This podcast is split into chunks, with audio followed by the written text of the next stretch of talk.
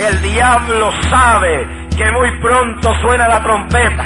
Un Salvador, un Salvador, uno solo, un Salvador, un Salvador. No hay dos ni tres. Alabado sea Dios. Solo Cristo salva. ¿Cómo es posible que por cualquier cosita dejamos a Dios, nos olvidamos de la iglesia, de la adoración, cualquier cosa? Hay un demonio trabajando, legiones de demonios, trabajándole la mente a creyentes para que se vayan de las iglesias. La medicina de Dios no es penicilina. La medicina de Dios es su palabra. Que por su llaga fuisteis sanada. Crea tímpano nuevo. Créale todo nuevo en el nombre de Jesús. Diablo de sordera. ¡Fuera! ¡Ay, la toma! ¡Ay, toma! Gracias por descargar el podcast Ateorizar, un podcast donde hablamos temas de ateísmo, agnosticismo y escepticismo todas las semanas. Nos puedes encontrar en ateorizar.com o también nos puedes encontrar en Evox, en iTunes, en Twitter, en arroba ateorizar y en Facebook en el grupo Ateorizar o en nuestra página de Facebook. También nos puedes enviar emails a nuestra dirección ateorizar.gmail.com. Y ahora los dejamos con el episodio de esta semana.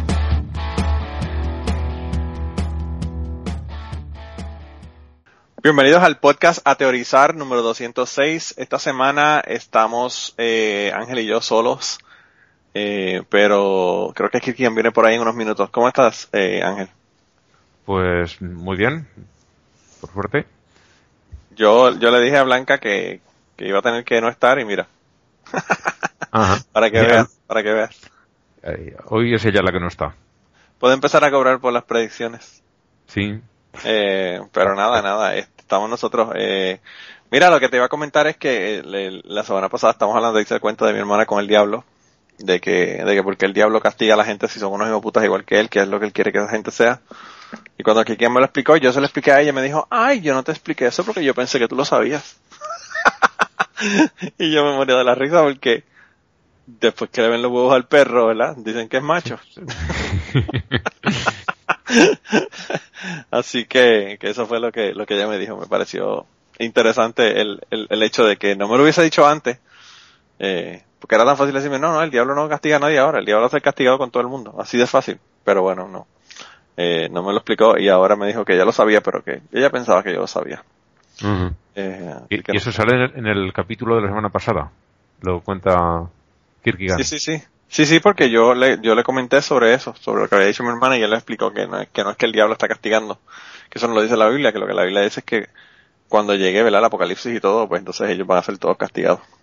Pero bueno, eh, que, que a mí lo que me pareció curioso fue el hecho de que después que yo se lo expliqué, entonces ella me dijo que sí, que ella, ella lo sabía, que, que ella pensaba que yo lo sabía y por eso no me lo había dicho. Ya tú sabes cómo es la cosa. Esto es claro, un tema tan normal de conversación. Cuando vas a tomarte una cervecita al bar, pues lo comentas con los con los colegas, ¿no? Sí, sí, sí, me, me imagino, me imagino. Mira, pero eh, esta semana han pasado un cojonal de cosas, Ángel. De verdad que yo no sé qué va a pasar, pero eh, el mundo yo creo que se va a acabar más rápido de lo que nosotros pensábamos con el Donald Trump. Eh, la cosa está bien jodida. Han habido un cojonal más de protesta. Hubo una protesta casi improvisada en el en un aeropuerto aquí en, en Nueva York. Eh, porque parar, pararon unas personas, ellos dijeron que iban a parar todos los refugiados que venían de una serie, una lista de países, ¿verdad? Todos musulmanes. Y, y pues llegaron unas personas que eran de Irán, que tenían visas, ya. O sea, visas de residente, de green card, ¿verdad? Sí, sí, sí. porque habían sido traductores para lo- para el gobierno de, de la milicia de los Estados Unidos y obviamente le están dando eh, están dando básicamente asilo porque saben que los van a matar si se quedan allá porque están traduciéndolo al enemigo Sí, bueno, ya, ya han, han matado, los han perseguido a unos cuantos. claro y Los han cuando matado llegaron a, gente por, por, eh, colaborar con el enemigo. sí y cuando llegaron aquí pues pues ahora parece que, que, que los, los pararon o, o sea los, los detuvieron en la en, en el aeropuerto por como por 12 horas y se formó un río, un lío, la gente empezaron a protestar y no han dejado de protestar desde ese día, así que el hombre yo creo que va a encontrar más oposición que, que otra cosa, ¿verdad? Eh, Hay bastantes analistas políticos y aquí en España ya se lo he oído a dos sí, y, y nombran alguno que otro de Estados Unidos y hay mucha gente convencida de que Trump no va a conseguir terminar su mandato. Que antes Yo de esto, La verdad que yo creo que no. eh, lo van a lo van a tumbar, le van a hacer algún impeachment o similar y, y se lo van a llevar por delante en el sentido de no de matarlo, no, no en el mismo sentido que a que a Kennedy. Sí, sí, sí. sino en el sentido de, de terminar su mandato por una vía más rápida de, Vale. y, y más limpia, sin, sin sangre de por medio ni nada de eso. Yo a mí no me molestaría eso, lo que te, lo malo es que te dije que el cabrón de Pence está ahí y si se queda de presidente entonces nos jodemos. Llegó la tormenta Kirkinia- Kirkiriana. ¿Dónde estás Kirkiriana? Sí, Hola, buenos días. ¿Ya Muy estamos- buenas. ¿Ya estamos grabando? sí, Estamos grabando, estamos grabando. Bueno, buenos a hablar. buenas tardes, buenas noches, entonces. Ah, bueno, pues comenzamos a hablar de, de lo de la tormenta, la tormenta que trajiste que no es tan grande como la de Trump que ha tenido aquí en los Estados Unidos esta semana pasada. de verdad que el hombre ha hecho, el hombre ha hecho un crical en una semana que, que muy pocos han podido hacer anteriormente. Sí, realmente. Realmente ha sido alucinante. Es alucinante. ujú. Y tanto, ¿verdad? La gente que, que pues detuvieron a dos personas eh, que tenían incluso tarjetas, ¿verdad? Green cards y se formó una, una protesta eh, así como que eh, de la nada, ¿verdad? De- no sin, sin planificar. Y tuvieron que dejarlos libres y se metió un juez, dijo que eso era, que, que iban a paralizar eso de, de, de tener a la gente que, que ya tuvieran, ¿verdad? La autorización de entrar al país.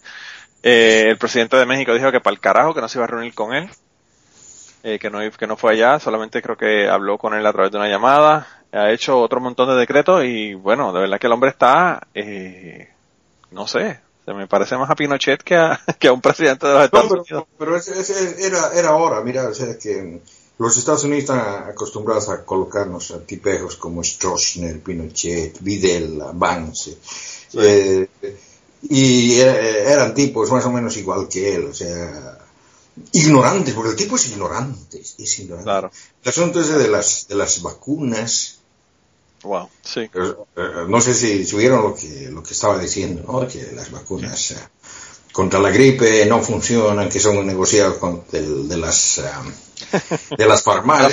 farmacéuticas, sí, sí, O sea que es, es lo que los ignorantes andan diciendo todo el tiempo. claro, Son las vacunas, el cambio climático, es donde quiera, donde pone el ojo pone la mierda. ¿No? Y la, y la mujer que, que está totalmente en contra de la, de la educación pública la pone para dirigir educación, o sea, Sí, sí, es- sí, de verdad que es un, un clusterfuck, como dicen ¿A aquí. quién, ¿A quién puedo elegir para joder esto bien jodido? Y ese es el que pone. Sí, sí, sí. Eh, y además de que también está tomándose libertades, eh, bueno, para empezar, ¿cuántos, eh, yo estaba viendo el show de, de Bill Maher de esta semana, o escuchándolo en podcast, ¿verdad? Porque ellos también hacen, lo ponen en podcast. Y, y en un momento dado, pues Bill Maher dice que está cabrón, que el tipo ha, ha filmado todo esto, básicamente de dos a tres eh, órdenes ejecutivas diarias desde Mm. que comenzó. Y, y entonces el, el muy cabrón que tenían ahí de los re- representantes, una persona, siempre tiene una persona de los republicanos, uno de los demócratas y uno que es como que medio independiente. Eh, el que era, eh, no me acuerdo el nombre de, de quién era el que estaba, pero era uno que era, que era republicano, le dijo, ah, sí, él aprendió del, del, del presidente anterior. Y yo digo, el presidente anterior no hizo tres, eh, si- gra- ya quisiéramos nosotros que hubiésemos, que hubiese hecho ese hombre tres, eh, tres órdenes ejecutivas por día cuando comenzó, porque los primeros seis meses, digo, los primeros dos años, perdón, eh, tenía a todo el mundo de su lado, ¿verdad? Eh, él tenía el Senado, tenía la, la legislatura y todo. Es- ¿Esto no tiene que pasar después por el Congreso para aprobarlo ni nada de eso? Las órdenes ejecutivas no. No. Y se supone que sea algo que se usa, ¿verdad? Bien, eh, bien raro, ¿verdad? Pues, aprendido, que- ha aprendido de Rajoy. El Rajoy eh, eh, llegaba y lo aprobaba todo. Bueno, en- aquí en España eso mismo se llama decreto y lo aprobaba Decreto, todo sí. decreto. Sí. Uno detrás de otro. Y no se molestaba en discutir nada en el Parlamento. ¿Para qué? Tenía mayoría absoluta. Que lo, lo hubiera ganado si lo hubieran discutido, pero no se dignaba muchas veces ni a eso. Directamente un decreto y fuera. No, es Él lo firma- como él lo firma y- que y lo enseña. Es lo que Sí, sí. Pinochet. Pinochet eh, terminó la, la lucha de clases mediante decreto supremo. Sí, o sea, Sí. que es, es lo mismo. Sí, Exactamente. lo mismo. ta- también podría haber declarado que el valor de pi a partir de ese momento era dos y medio. Sí, Sí. por decreto. Claro. Pero a mí, de las cosas que ha hecho, ¿verdad? Lo más que me preocupa es el, el, el, el prohibir que vengan refugiados, número uno. Eh, las dos eh, tuberías de, de petróleo que Obama las paró las dos y él dijo que no, que las iban a hacer. Oh, Eh, y hay, hay una cosa ahí, ¿no? O sea, los, los países en los que mm, ha prohibido, si, si ves en el mapa, es esencialmente el, todo, todo el Medio Oriente, con una excepción de tres países. No están en, en los países Egipto, Arabia Saudita Arabia Saudita. y Sí. Turquía, que entre otros son los, los países que, que, que han sido los que han dado gente para, para que volteen en, en el 911, ¿no? Sí, claro, claro, eso, es- eso es lo Bueno, que pero por un lado, ¿no? Pero por otro lado, son, son los tres países donde Donald Trump tiene intereses económicos, personalmente. Claro. Sí, sí. Pero, pero la cuestión con, con Arabia Saudita no es Donald Trump. Todos los políticos de los Estados Unidos tienen intereses económicos con Arabia Saudita. Sí, por eso. O sea, eh, yo tengo amistades que tienen intereses económicos o tenían intereses económicos con Arabia Saudita. Eh, eso es como todo. Eh, Lo que, lo que yo no entiendo, ¿verdad? Y lo que me parece a mí increíble es que una persona, por ejemplo, diga, eh, el cambio climático no existe, cuando sabes que nos vamos a joder todos, ¿verdad? No es que tú vas a sobrevivir y nosotros nos vamos a joder. O sea, Sí, sí, esto es, eh, es si como estar a, a bordo, todos. Exactamente, a bordo de un barco, eh, agarrar un, un barco no, más bien un- una, una lancha, una barquita de madera, agarrar un serrucho y empezar a partirla por la mitad. No, no, no, el agua no existe, aquí no va a entrar nada y aguantaremos todos perfectamente. Prácticamente está haciendo Sí. eso. Sí, pues eso mismo es lo que está ocurriendo. Y a mí me parece de verdad que increíble. Pero me, ha sido bien interesante todas las luchas que han habido en contra del asunto, ¿verdad? Porque yo no sé si ustedes vieron la cuenta de, eh, de Badlands National Park, ¿verdad? Hay una, hay una, un parque nacional que se llama Badlands. Y es Badlands porque tú lo miras y no sabes, es como, es, es nada básicamente.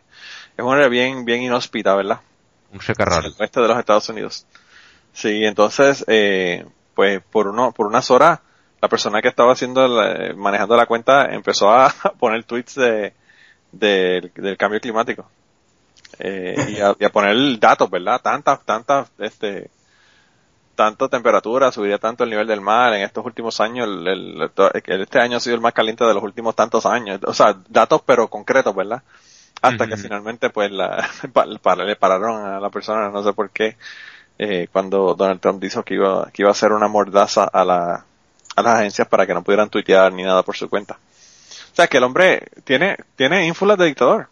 O sea, él está haciendo cosas que los dictadores hacen todos los días.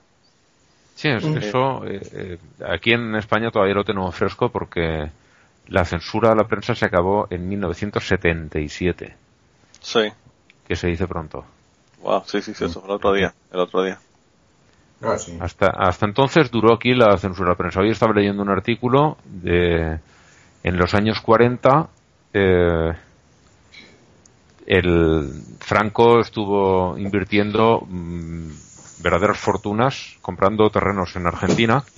Eh, parte iba a su nombre, parte al nombre de su hermano y parte al nombre de su mujer. Y en una revista argentina felicitaron a la mujer de Franco por la reciente adquisición de una finca enorme que les había costado una millonada cuando la gente recién pasada la guerra en España estaba eh, muriéndose de hambre. Muriéndose de hambre. Sí. Con, no, no se morían de hambre porque el, el racionamiento hacía que todo el mundo le llegase algo para comer.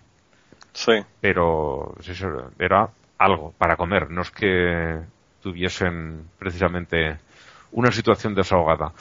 Y ellos estaban eh, sacando el dinero de España para comprar propiedades en Argentina.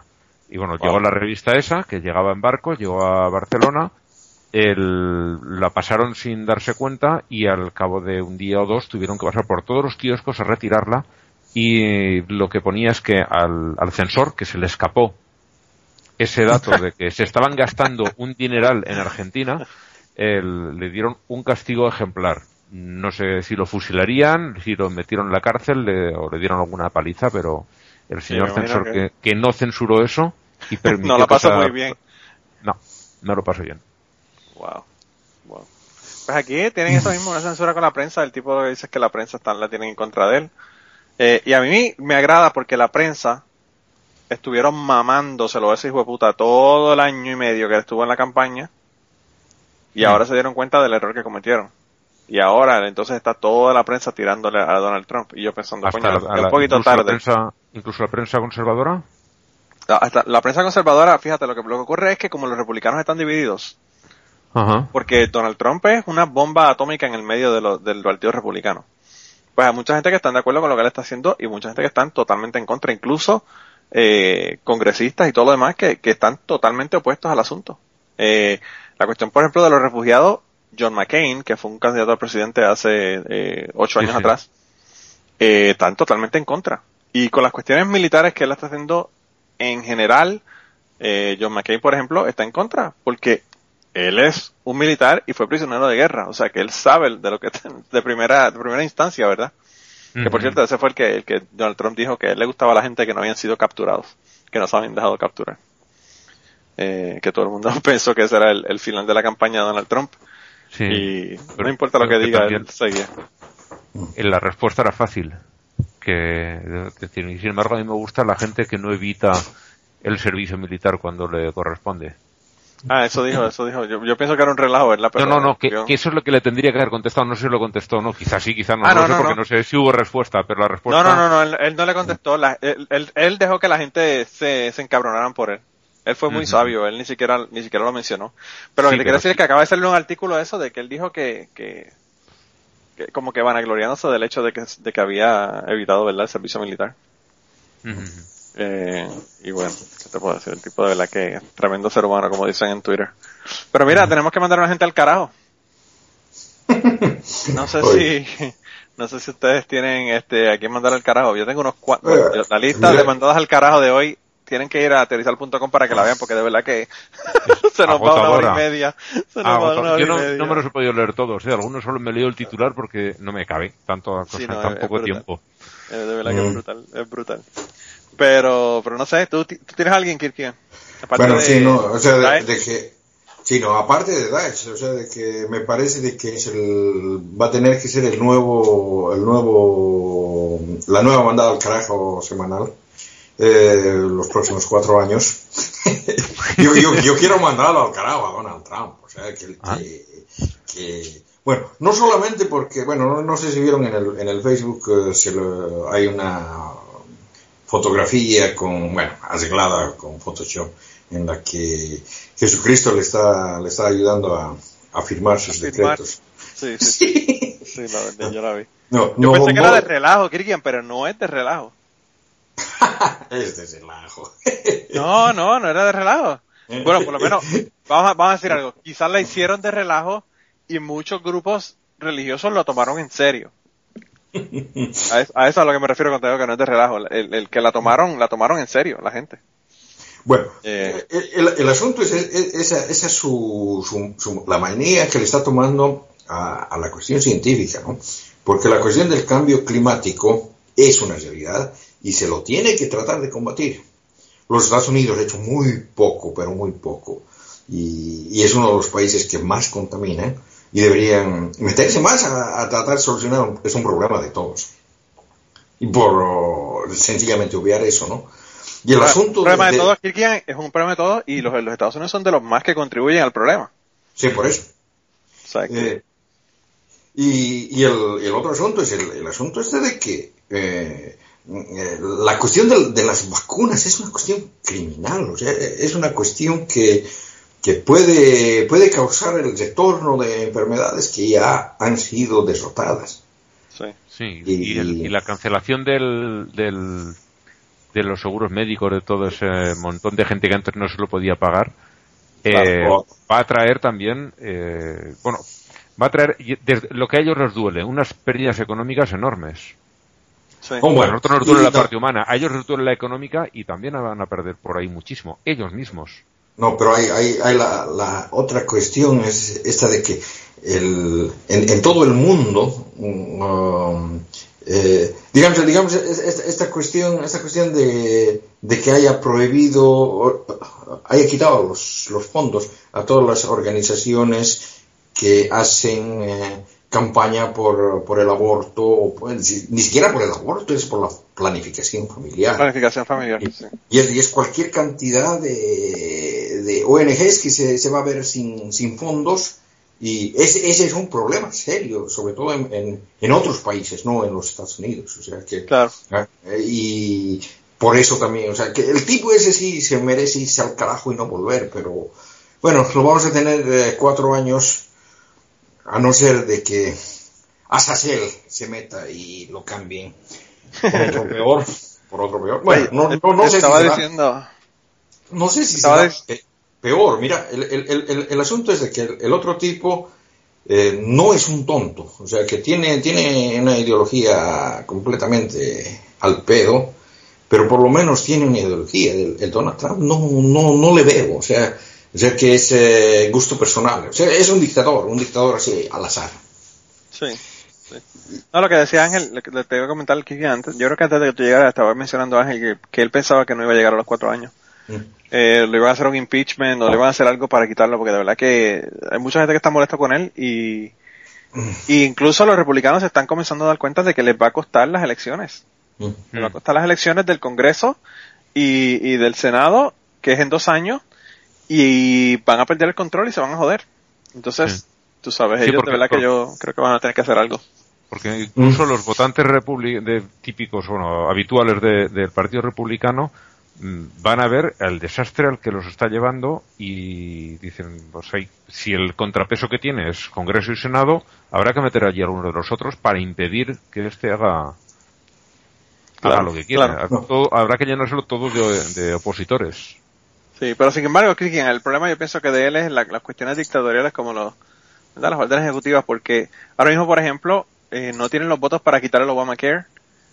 Eh, Ujú. Incluso un montón de, de senadores y legisladores republicanos han dicho que el Obamacare, una de las opciones para quitarlo es que lo van a dejar para que le darle la opción a la gente de que se queden con el Obamacare. Sí, ¿no? hay, hay otra cosa que digamos que me, me, me toca, y bueno, creo que, que, que nos toca a todos los del continente perdido ya, y es que mm, Donald Trump ha, ha dicho de que va a erradicar la corrupción en América Latina, que va a comenzar por Centroamérica, se va a ir a, Cen- a Sudamérica y va a terminar en México. Va a terminar Y- él. y- en México. en México. Va a dar una vuelta gigante. Va, va- y regresar al mismo a sitio. erradicar la corrupción en América Latina, comenzando por Centroamérica, luego va a Sudamérica y luego vuelve a México. Eh, Erradicar la Y esa es- corrupción se, se supone que es eh, que todos van a Va, ser... va a quitar, eh, va a quitar, va a quitar a los, a todos los, lo, lo que, lo que él dice es de que eh, América Latina es, eh, está llena de países de mierda porque está gobernada por corruptos.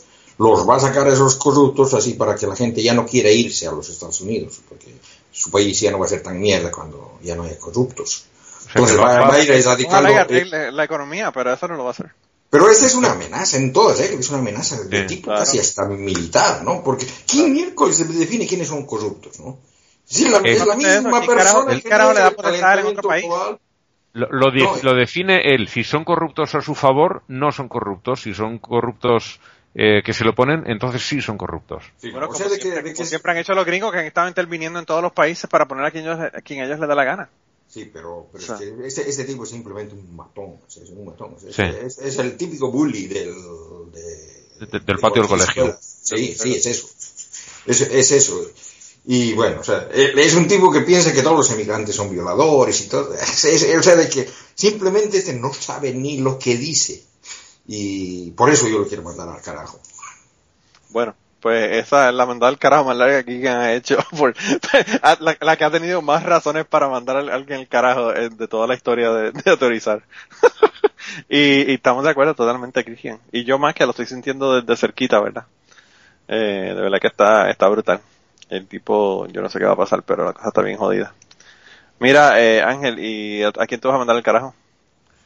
Pues voy a empezar por mandar el carajo a alguien que no- nos dejó encargado Blanca, que lo hiciéramos. Oye, ¿verdad que Blanca no pudo estar hoy? Sí, hoy no puede estar. Y es. Eh, podemos enviar al Opus Dei al completo porque eh, son una, una secta destructiva y en el País Vasco tienen, en una ci- población que se llama Leioa, tienen un colegio propio de ellos y allí eh, un, un niño eh, estaba sufriendo acoso sexual eh, bueno, abusos sexuales, perdón. Y el, eh, el chaval reunió el suficiente valor como para contárselo a sus padres, que han tenido que estar los tres, el niño y los dos padres, en tratamiento médico por, por las cosas que estaba contando el, el niño.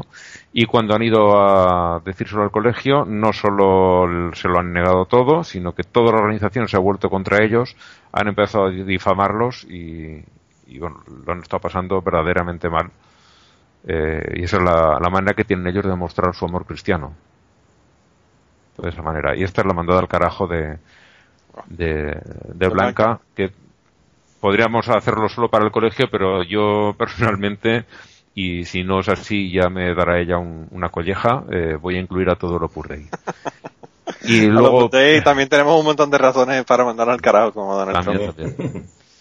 Y por mi parte, de la lista que has puesto tú, eh, me parecen todos muy merecedores y al final he elegido dos y me cuesta decidirme por uno de ellos. Pero bueno, por las repercusiones más serias que va a tener, eh, quiero enviar al carajo a, a Tony Tinderholt, que es un, un legislador de Texas, que directamente Ah, sí. quiere eh, convertir en delito el, el aborto en, en Texas. Ya no es como hasta ahora que te decía, no, no, y el, en la clínica donde se realice en los jardines, porque tiene que tener jardín, ha de tener el césped como máximo de dos centímetros y medio de largo. Sí. Si no, no hay seguridad para pro- hacer un aborto. Y bueno, ponía todas las restricciones habidas y por haber que eran excusas simplemente para impedir que, que los hospitales eh, pudieran ofrecer ese servicio. Eh, ahora este no, ya directamente se ha quitado la máscara y quiere convertirlo en delito porque dice que así las mujeres serán más responsables en cuestiones de sexo.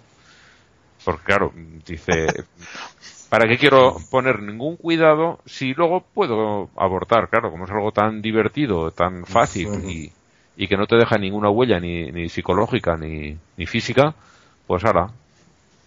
No, no solamente Abortar. eso. A mí lo más que me gustó de eso fue para que las mujeres cojan responsabilidad y los hombres. Sí, sí, sí. Sí, esa O sea, es otra. Que- que- que- A mí yo dije, ¿y los hombres dónde los deja este cabrón? Porque para hacer falta, para mucho, para ser un bebé hacen falta dos. Porque Los hombres son la- responsables por Yo dudo que las mujeres estén haciendo este eh, inseminación artificial para después abortarlo. Sí, sí, sí. Qué cojones, de verdad En que fin, que- es el, el impresentable este es el que quiero enviar yo. Yo creo que Blanca va a estar de acuerdo con eso, y Ángel también. Sí, sí. Va a gustar que hayas sí. mandado al carajo. No, pues yo, fíjate, a, mí- a nosotros se nos quedó una noticia eh, que ocurrió durante estuvimos en la pausa, mientras estuvimos en la pausa, y volvió a resurgir el asunto, ¿verdad? Eh, lo- volvieron a poner un artículo el 23 de enero ahora en, en eh, El Ateo Amistoso. Y, y yo dije, bueno, a mí ya se me ha olvidado, pero me lo recordó y dije, bueno, esta gente hay que mandarlos al carajo. Y son los, eh, el patriarca de la iglesia ortodoxa y no sé si es él el único que lo está haciendo, pero los bautismos estos, ¿ustedes han visto los bautismos Ah, estos sí, sí, acrobáticos sí, de... Yo digo, wow, de verdad que si no, si no han visto el video, vayan a teorizar.com, pónganle pausa al, al podcast, vayan a teorizar.com y vean el video. No lo vean si, es que, si es que tienen, tienen algún tipo de cariño por los niños, no lo vean. Por los niños, ¿verdad? Yo, yo, eh, lo que vi no fue el- un video como tal, lo que vi fue un, un GIF, ¿verdad? Una, una imagen de GIF donde tenía el movimiento. Y yo pensé que era un relajo, ¿verdad? Yo, yo no pensé que eso era algo que estuvieran haciendo realmente. No, si, si, si- si algún cura le hiciera algo de eso a alguno de mis nietos, no vive para contarlo. Pues, pues yo creo que, yo creo que yo estaría en las mismas, ¿verdad? A ver, eh, Entonces, eh, no, no- no debe de ser demasiado peligroso porque si es costumbre a- hacer eso, mm, hay No, montones sí, de niños sí. de la iglesia ortodoxa. Pero el sufrimiento que se le hace pasar al pobrecito niño, el pobre muchacho que no sabe lo que está, lo que está ocurriendo un bebé, imagínate, que Ah, terrible. No, El, el- el asunto es de que en, en el, en el video es una de las cosas que más me llamaba la atención es de que el, el- los padres estaban felices, estaban ahí de fiesta. Ah, sí, Sí. sonriente como si, como si nada. Yo, porque eso es lo que ven a hacer eh, todos los fines de semana y ahora le tocaba a su nene, pues bien. Es como aquel otro vídeo que se veía los, los chavales en fila y llegaba el cura y tal como llegaban les, les daba un, un pescozón. Ah, un ¿A una, todos? una voz grabada, sí, sí, sí, sí. Sí, sí, sí. Eh, Pues Sí, algo eso- parecido a eso. parecido, más o menos.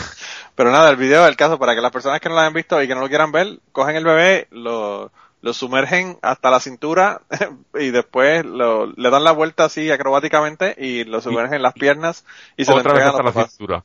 Guau, de verdad lo- que es lo- increíble. Lo sumergen hasta la cintura, primero por una punta y luego por la otra.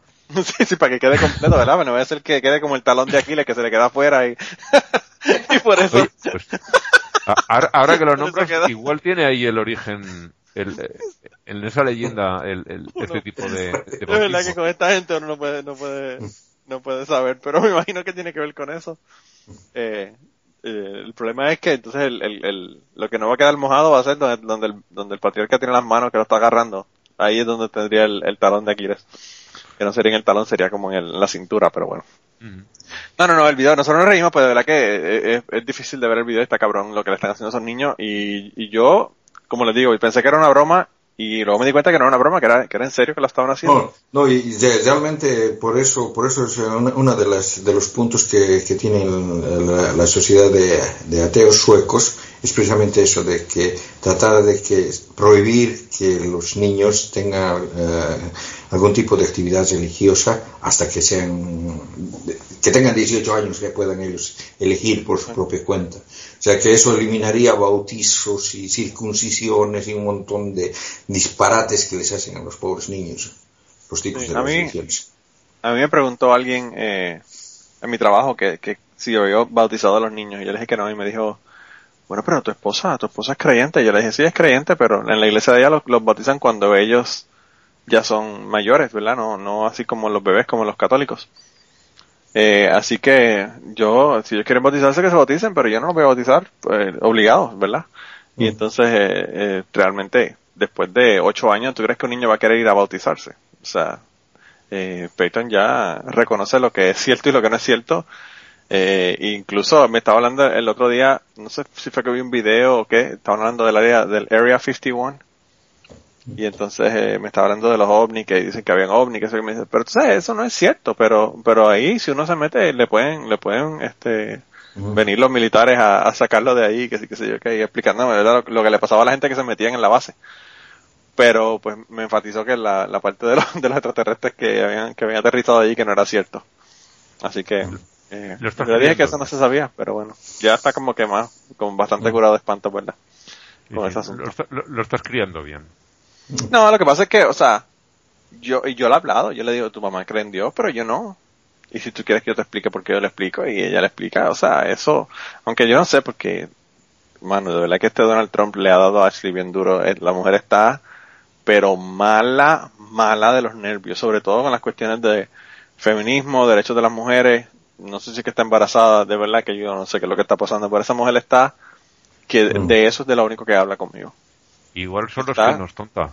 Y ya no se necesita más. Bueno, claro que no es tonta, pero pero ella no, no sé, quizás quizás que le ha pegado al activismo más- fuerte ahora, de- pero de verdad Eh. que, Aquí decimos que cada uno se rasca donde le pica. claro, Sí, no, yo, no. yo- yo pienso que, que nos pasa como a todos, porque pues, yo no sé, pero la mayor parte de la gente no son, no se preocupa mucho por gobierno, política y, y ese tipo de cosas.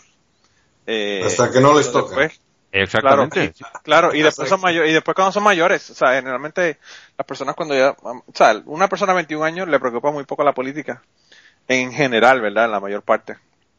Pero ya llega a los 30 y pues sí le preocupa, porque está pagando contribuciones, porque sabe que la, la política, la gente dice, ah, yo no, yo no me meto en política. Tú no te metes en política, pero la política se mete contigo. Sí. O sea, Ah, ahí no Como- hay forma de dice- de eso. Aquí, eh, bueno, el, el- el líder del- de este partido nuevo que ha salido, de Podemos, Pablo Iglesias, dice que si no haces la política tú, te la harán otros. Claro, claro, así mismo es. Y yo, yo recuerdo, yo recuerdo cuando, cuando era joven, o sea, que yo viví en una época muy difícil en- y en una época en la que se ha politizado realmente todo, pero los que éramos activistas políticos, los que estábamos haciendo política y en las calles y, y enfrentándonos a dictadura militar y todo, con, to- con todo lo que eso con- conlleva, éramos la juventud, era- éramos changos, éramos jóvenes, o sea, de, mm, jovencitos desde de los 16 años a los 25, 26 años, éramos, eh, éramos el- el- lo- los que nos movíamos. porque gente ya mayor, o sea, parecía designada a la, a, a la dictadura, ¿no? Sí. Y aquí yo pienso Es que, que el movimiento, durante el movimiento años- político ocurrió también fue mucho con la, con la gente joven. La cuestión de Bernie, ¿verdad? Fue, fue mucho la gente joven. Pero, pero claro, eso, digamos, nos, nos tocaba di- directamente. Yo, cuando, cuando entró a la universidad, había la amenaza, eh, y la amenaza tácita del, del dictador, de que se iban a cesar todas las universidades de Bolivia. Sí, wow, wow. O sea, o sea que claro, o sea, la- im- imagínate en, en esa situación, eh, que si quieres estudiar, la mayoría de la gente quiere estudiar, quiere mejorar, tienes que salir al exterior, no hay otra. Y claro, o sea, la, la gente que tenía dinero se iba a estudiar al exterior, pero los que no tenían el dinero, ¿qué, qué, qué nos quedaba? claro, había, que, claro. que- había que luchar por, por, por que no nos sirven las universidades, por sacarlos a todos los, los milicos, porque teníamos directores, ¿cómo se llama? Directores de las universidades eran militares que jamás habían cursado, un- o habían pasado por una aula universitaria. Wow. No, y aquí pasa lo mismo también, Kirkian. Las personas, las personas que tienen dinero, no les preocupa si hacen ilegal el aborto o no, porque ellos se van a Francia, se van al carajo o, o se van a otro estado y se hacen el aborto. El problema, los que se joden son la gente que no se pueden mover a hacérselo. Claro. Eh, y pues eh, eh, ocurre lo mismo con, pues, con, con todo, básicamente, ¿verdad? Pero bueno. Mira, Kirkian, ¿tú tienes esta sección esta semana? ¿O sí? Pues cuéntanos. Bueno. Eh, bueno, esta semana había pensado retornar a épocas del Antiguo Testamento, ¿no? Eh, hemos visto ya cómo mm, eh, eh, J tomaba prestado del Atrahasis sumerio, ¿no? Para su relato de la creación. Y cómo P lo hacía del Enuma Elish babilónico, ¿no? Y cómo con la historia del diluvio se ha tomado de la epopeya de Gilgamesh y la Torre de Babel estaba describiendo al Etemenanki o el, Si- el Sigurat de Marduk, ¿no? Es decir, ¿no? Cómo la mitología judía está llena de interpretaciones de mitos más antiguos, ¿no? Yo quería hablarles de uno de esos mitos que, sin estar reinterpretados en el Antiguo Testamento, aparecen misteriosamente, sí, en el fondo, ¿no? Como una especie de conocimiento general sobreentendido, ¿no? Pero que de verdad se originan en otros mitos, ¿no? Bueno, les, hablé también de que, bueno, la historia bíblica de Israel es obviamente mítica, ha sido inventada para crear el concepto de unidad entre diferentes pueblos, ¿no? en especial entre los israelitas y los judíos, ¿no? y que en realidad es bastante tardía, ¿no? siendo optimistas, eh, debe datar unos 500 años antes de la era común. Es decir, es el, el punto que hemos llamado la imposición deuteronómica, es cuando se impuso el monoteísmo. ¿no? La evidencia histórica, sobre todo la arqueología, parece mostrarnos una historia completamente diferente a la relatada en la Biblia, y por, lo es, y por eso quería hablar ¿no? de unos descubrimientos que se realizaron en 1929. Y era una campesina de la tribu alauita, ¿no? que estaba arando en el campo, cuando accidentalmente abrió una tumba. ¿no? Y bueno, el área que descubrió fue una, uh, resultó ser la net netrópolis de Ugarit. Y bueno, después las excavaciones dejaron al descubierto una importante ciudad, ¿no? Que ha sido la cuna de, la, una cultura urbana, ¿no? Y se supone que este Ugarit junto a Ur y Eridu eh, son, son, digamos, eh, bases de la, de la, cultura urbana, ¿no? Eh, con una prehistoria que remonta al 6000 antes de la era común, ¿no? Y este Ugarit una ciudad antigua, puerto, ubicada en el Mediterráneo y tuvo su apogeo entre el 1450 al 1200 antes de la era común. Actualmente esa zona se la conoce como Rashambra, ¿no? Y está ubicada en la costa norte de Siria, pocos kilómetros al norte de la ciudad que se llama Latakia. Bueno, esta, la Ugarit neolítica, ¿no? Fue habitada tempranamente, ¿no? Parecía ser una ciudad suficientemente importante como para haber estado fortificada, ¿no? Con una muralla, ya al 6000 antes de la era común. Y bueno, los primeros escritos que mencionan esta ciudad mmm, provienen de otro lado, la, de la, ciudad de Ebla, ¿no? Que más o menos el 1800 antes de la era común. Bueno, parece que Ugarit pasó una, una, una época en la que era eh, parte, o sea, era de la, esfera de influencia egipcia, ¿no? lo cual ha influido profundamente en su arte. ¿no? Los primeros contactos entre Ugarit y Egipto mm, datan de la época del faraón Sesostris y hay, hay restos, ¿no? hay monumento de piedra con escritos de forma cónica, estatuilla de faraones ¿no? que han sido encontrados en Ugarit. También lo, que se ha descubierto revela que Ugarit, aparte de rendir tributo a Egipto, tenía relaciones comerciales y diplomáticas con Chipre ¿no? Y eso se corrobora también con la alfarería eh, que, han, que ha sido encontrada en las excavaciones, o sea, de que se sabe, ¿no? Bueno, más tarde Ugarit cayó bajo control de otras tribus relacionadas con los Ixos, y durante esa época, ¿no? En los siglos XVI al XIII antes de la era común, um, Ugarit mantuvo, mantiene siempre contacto con Egipto y con Chipre, ¿no? pero luego el 1200 antes de la era común, Ugarit colapsa y termina por debilitarse definitivamente, ¿no? Y al parecer que esa época muchas culturas del Mediterráneo mm, sufren lo mismo, ¿no? Y esto se debe a, debido a, las invasiones de los que llamaban los pueblos del mar. Estos últimos están mencionados en la Biblia, ¿no? Son los filisteos. Parece que, venían de, del mar Ageo. Bueno, el lugarítico es una lengua semita eh, y su escritura se originó um, como el 1400 antes de la era común. Es un alfabeto con 30 letras que corresponden a un número de sonidos y que han sido adaptadas a partir de caracteres cuneiformes ¿no? y, han sido escritas en tablillas de arcilla. El alfabeto ugarítico es el más antiguo que se ha descubierto hasta ahora. Y eh, ha sido, digamos, eh, comparado mm, con, con, otros, con otros escritos coinformes, acádicos, ¿no? y, digamos, se, se, supone que este, que este alfabeto, al ser el más antiguo, ha sido el que más, el que más ha, brindado a, esas otras culturas después, ¿no? Bueno, en las excavaciones de Ugarit se encontraron dos librerías privadas que contenían tablillas de arcilla, con contenido, textos diplomáticos, legales, económicos, administrativos, escolares, literarios, religiosos, que es lo que nos interesa, ¿no? Mm, y son escritos de alrededor del 1300 al 1200 antes de la era común, ¿no? Y estas tablillas estaban escritas en cuatro lenguas. Habían tablillas en sumerio, en acadio, en hurrita y en ugarítico, ¿no? Y en realidad se desconocía el lenguaje ugarítico hasta el momento de descubrir, ¿no? O sea que, digamos, el, de se, lo, ha ido descifrando, ¿no? Y tenían siete formas de escribir, ¿no? Jeroglíficos egipcios, y eh, la escritura está coinforme, que era chipro-minoática, sumeria, acádica y ugarítica también, ¿no? Bueno, las tablillas literarias ugaríticas son todas poéticas con excepción de unos listados, ¿no? que son solamente listas. ¿no? Bueno, se han identificado varios fragmentos poéticos, y entre ellos la leyenda de Keret, la leyenda de Akat, el mito de Baal, la muerte de Baal, hay otros fragmentos. ¿no? La poesía ugarítica tiene muchos elementos de paralelismos que, que la relacionan con la poesía hebrea, ¿no?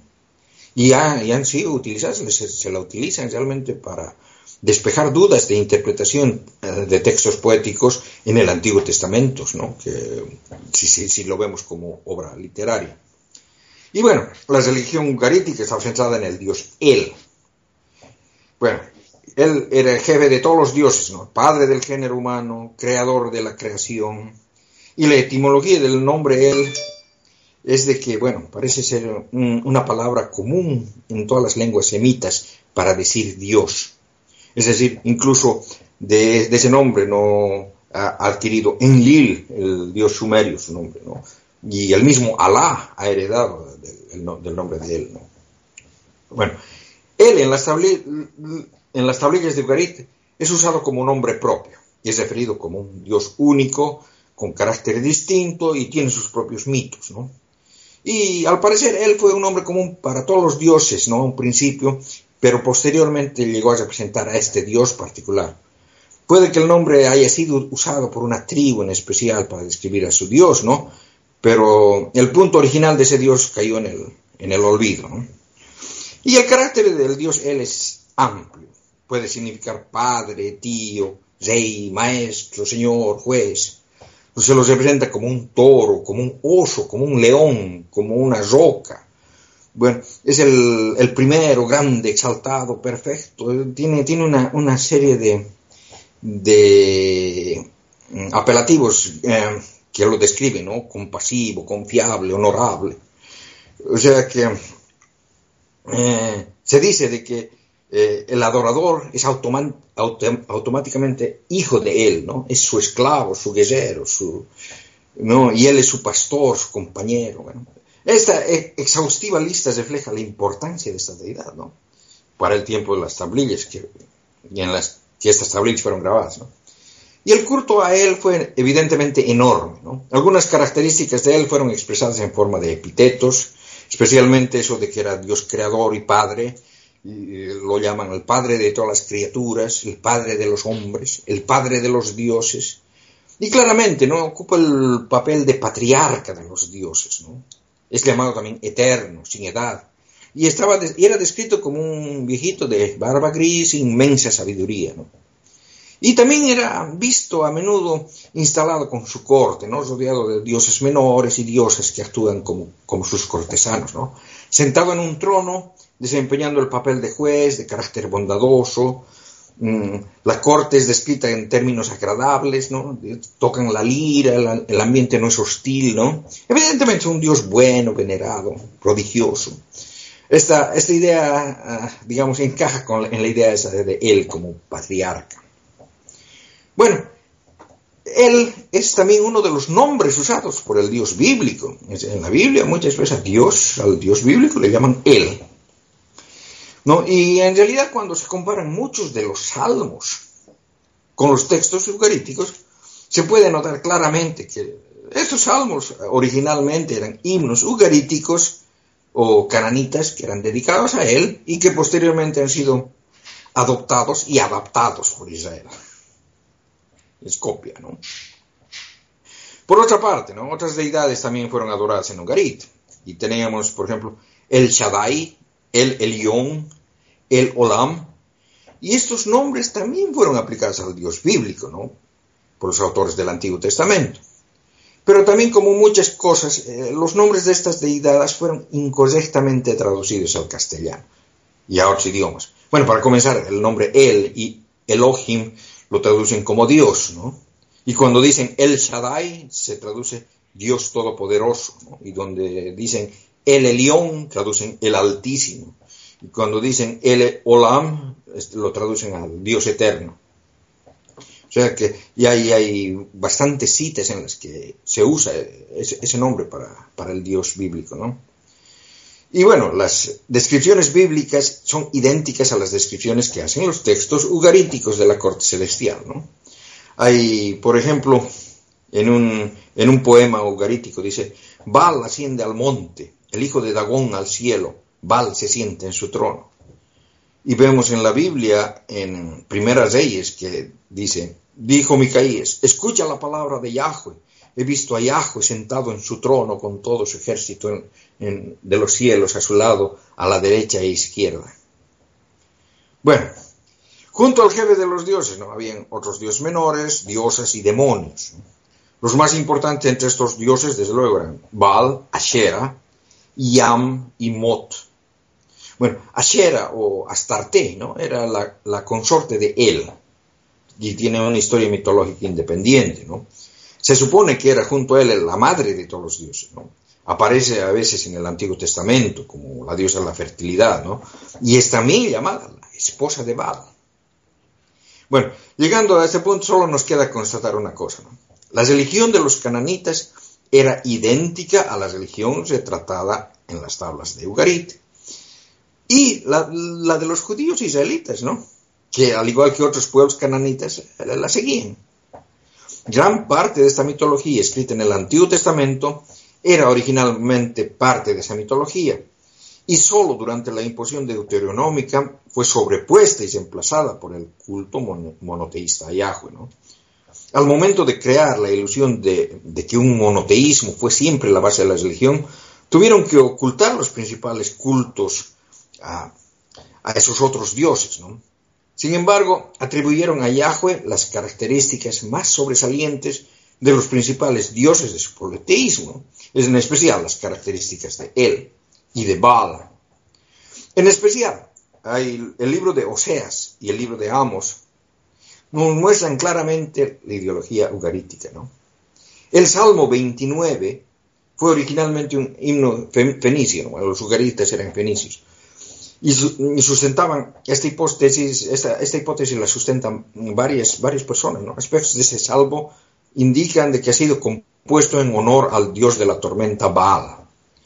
Y basado en evidencias ugaríticas, se, señala que este salmo fue originalmente una reedición de un himno cananeo arcaico y que fue introducido por los, a, los himnos israelitas, simplemente reemplazando el nombre de Baal por el de Yahweh. Bueno, y esos dioses, ¿no? Son nombrados repetidamente en la Biblia, ¿no? Como falsos ídolos, ¿no? Y son destrozados y humillados por la gente adoradora de Yahweh, ¿no? Y eso sucede durante toda la historia imaginaria, ¿no? Vemos ya desde la época de Moisés, en el Deuteronomio, ¿no? y leo acá. Estos son los preceptos y normas que cuidaréis para poner en práctica en la tierra de Yahweh, el Dios de tus padres, te ha dado en posesión todos los días que vivéis en su suelo. Suprimiréis todos los lugares donde los pueblos que vas a desalojar le han dado culto a sus dioses, y en el alto de los montes, en las colinas, y en, bajo todo árbol frondoso. Demoleréis los altares, romperéis las estelas, quemaréis los hipos, derribaréis las esculturas de los dioses y suprimiréis su nombre de ese lugar. Pero no procederáis así en aspecto de Yahweh vuestro Dios, ya que tenían la orden de ir a derribar todo lo que era de los otros dioses. Y vemos eh, luego, mucho después, en la época de jueces, ¿no? también sucedió que aquella misma noche Yahweh dijo a Gedeón, Toma el toro de tu padre, el toro de siete años, y vas a derribar el altar, el altar de Baal, propiedad de tu padre, y cortar el cipo que está junto a él. Luego construiréis a Yahweh tu Dios en la cima, a esa altura, un altar bien preparado. Tomarás el toro y lo quemaráis en holocausto con la leña del cipo que habéis cortado. Y Gedeón tomó diez hombres entre sus criados, hijo, hizo como Dios lo había ordenado, pero como temía a su familia y la gente de la ciudad, en lugar de hacerlo de día, lo hizo de noche. Y a la mañana siguiente se levantó la gente en la ciudad y el altar de Baal había sido destruido y el cipo que se alzaba junto a él cortado y el toro había sido ofrecido en holocausto en el altar recién construido. Y entonces se dijeron los unos a los otros, ¿quién ha hecho esto? Tras indagar y buscar dijeron, es Gedeón, hijo de Joás, el que lo ha hecho. Y la gente de la ciudad dijo entonces a Joás, haz salir a tu hijo y que muera, pues ha destruido el altar de Baal y ha cortado el cipo que se alzaba a su lado. Y luego, o sea, mucho más tarde, ya en la época de los, profetas, los, profetas también siguen, em, siguen eh, predicando en contra de Baal y Asherah y todo eso, ¿no? En aquel día mirará el hombre a su hacedor y sus ojos contemplarán al santo de Israel. Y no mirarán a los altares que hicieron sus manos, ni mirará lo que hicieron sus dedos, ni los símbolos de Asherah, ni las imágenes del sol. O sea que vemos que bueno, en, esa última cita pues, se menciona, por ejemplo, a Shera claramente, ¿no? Pero eso no lo encontramos en la versión católica, sino solamente en la versión protestante. Y, es raro porque tanto en la versión hebrea como en la Septuaginta se la menciona. O sea, simplemente la, Biblia católica de Jerusalén la ignora, ¿no? Bueno, y junto a Shera estaba Baal. En todo, en todo el Antiguo Testamento es nombrado 58 veces en singular y 18 veces en plural. Y bueno, los, profetas protestan constantemente con los amoríos de Israel con Baal. Y bueno, la mitología relativa a Baal fue sustancia de fe de muchos en, el antiguo Ugarit. Lo fundamental de, esta fe era el sol de Baal en la naturaleza, a través de la lluvia, la tormenta. Este dios hacía crecer el grano, todo lo fundamental para la vida humana, ¿no? Pero también esa fe se conoció la vulnerabilidad de la vida humana, ¿no? En un tiempo cambiante, ¿no? Si no había lluvia, los suelos no producían y la vida humana se perdía, ¿no? Es decir, en lenguaje mitológico, el dios del caos prevalecía sobre el buen dios que era Baal, ¿no? Toda la vida humana se veía amenazada, ¿no? Por lo tanto, ese era el objetivo de la religión de Baal, conservar la supremacía de Baal, ¿no? Y bueno, muchos de los relatos mitológicos vemos cosas interesantes que se repiten en el, Antiguo Testamento, ¿no? Por ejemplo, está la leyenda que les decía del rey Kerat, ¿no? Bueno, para comenzar, este rey Kerat parecía ser estéril. De todas maneras, dice que se había casado siete veces y todos sus esposos murieron sin dejar descendencia, ¿no? Bueno, a eso fue que el Dios Supremo, él, se le aparece en los sueños y le ordena que invada un reino vecino y se case con Kurai, la hija de su rey. Kerat parte y promete antes de partir a Shera, la diosa de la fertilidad, el peso de Jurai en oro y plata si triunfa. Bueno, y consigue su objetivo. Y al regresar de la invasión, él le bendice, le promete que Jurai le dará ocho hijos, el mayor de los cuales amamantarán a Shera y a Nat. Y los niños nacen en el transcurso de siete años, pero después resulta que este Keret no cumple su juramento a Shera. Y claro, Shera se enoja, el rey cae gravemente enfermo, no puede administrar justicia, la fertilidad de los campos disminuye y se celebra una ceremonia en el palacio de Baal para que vengan lluvias, tras lo cual Keret se recupera un poco de la salud y, del trono, sofoca unas tentativas de uno de sus hijos para destronarle. Bueno, el relato proporciona numerosos datos sobre el concepto de la monarquía como tal. ¿no? Es decir, consideraban al rey como una figura sagrada, un canal de las bendiciones, ¿no? Parece que mm, si el, rey se enfermaba, todo el pueblo se enfermaba, toda la sociedad se enfermaba, ¿no? Sus súbditos sufrían o prosperaban al unísono con el, con el rey, ¿no? Bueno, y al parecer, ¿no? Por esta historia, los cananitas y por ende también los judíos parecen haber estado bastante impresionados por la posible esterilidad. Muchas de las historias de los patriarcas eh, en la Biblia, no, no, consiguen tener hijos, ¿no? Hasta, hasta muy mayores, ¿no? Y solamente lo consiguen con la intervención divina, ¿no? Es un tema recurrente en toda la Biblia, ¿no? Parece que, que tenían ese, ese problema, ¿no? Es que en aquella época no había in vitro, entonces tenían que usar a Dios para, para que le resolviera el problema a Kirkigan. bueno, ahí, ahí viene otra, otra leyenda que está incompleta en realidad, la leyenda de Hat, ¿no? Ahí es el patriarca Daniel, ¿no? Y Daniel es el mismo nombre que el Daniel de la Biblia, pero es obviamente otro, otro mucho más antes, ¿no? Eh, no tenía descendencia, ¿no? Pero a instancias de Baal, él le promete un hijo a Hat, ¿no? Y cuando, cuando crece en artesano, eh, le, dan un arco y una flecha, ¿no? Y una de las diosas, Anat, quería, ¿no? le gustaba, codiciaba el arco y la flecha y trata de, convencer a Anat que, que, renuncie a ellos y que se los dé, ¿no? Pero él no quería, entonces la diosa envía a un sirviente a matarlo, pero mm, cuando, cuando lo mata, el arco se rompe en la lucha, ¿no? Y igual no consigue el arco. Después de eso, Baal tiene las lluvias, no hay cosecha, y Daniel va a buscar los restos de Hat, los encuentra y los entierra en un panteón familiar, ¿no? Y celebra unas ceremonias de muerte, ¿no? Por, durante siete días, ¿no? Y ahí se acaba lo, que se tiene, ¿no? O sea que no, no se tiene el final del cuento, ¿no? Pero se piensa, ¿no? Es una opinión de una, eh, que, adivinan los expertos, ¿no? Que que lo que pasa es que Hat resucita, ¿no? Y que vuelve la fertilidad al país, tal vez que incluso que se recuperan el arco. Mm, el, este relato podría ocultarse el mito original que explicaría la sequía estival, ¿no? Y su fin. Y son simbolizados por la muerte y la resurrección de Hat, ¿no? Mientras que el arco mm, parece eh, representar la constelación de Orión, ¿no? Cuyo nacimiento y ocaso corresponden al final, al comienzo y al final de la estación seca, ¿no? Bueno, tenemos también una historia teogónica en la que él mantiene relaciones sexuales con Ashera y Anat y es padre de, dos divinidades, Shakar y Alba. Eh, Shakar, el alba, y Shalim, el crepúsculo. ¿no? Y después eh, es, padre de todo el resto de las deidades eucaríticas. ¿no? Y bueno, también está el mito de la realeza, ¿no? en la que es, es, el joven dios que se enfrenta al dragón Yam, ¿no? Y sorprendentemente, ¿no? Y esto es como para joderle al Bart Ehrman, que niega la existencia de, dioses que mueren y resucitan. Bueno, en realidad lo que él dice que Jesús es el único Dios que supuestamente ha muerto y resucitado. ¿no? Baal era un Dios que se moría y resucitaba cada año. Bueno, la historia cuenta, que, que Baal moría asesinado por Mot en la época del otoño, ¿no? Y quedaba muerto hasta la primavera, cuando resucitaba, ¿no? Y con él la, la vida misma, ¿no? Entonces la gran fiesta de Baal era precisamente esa, ¿no? Su resurrección y su entronización, ¿no?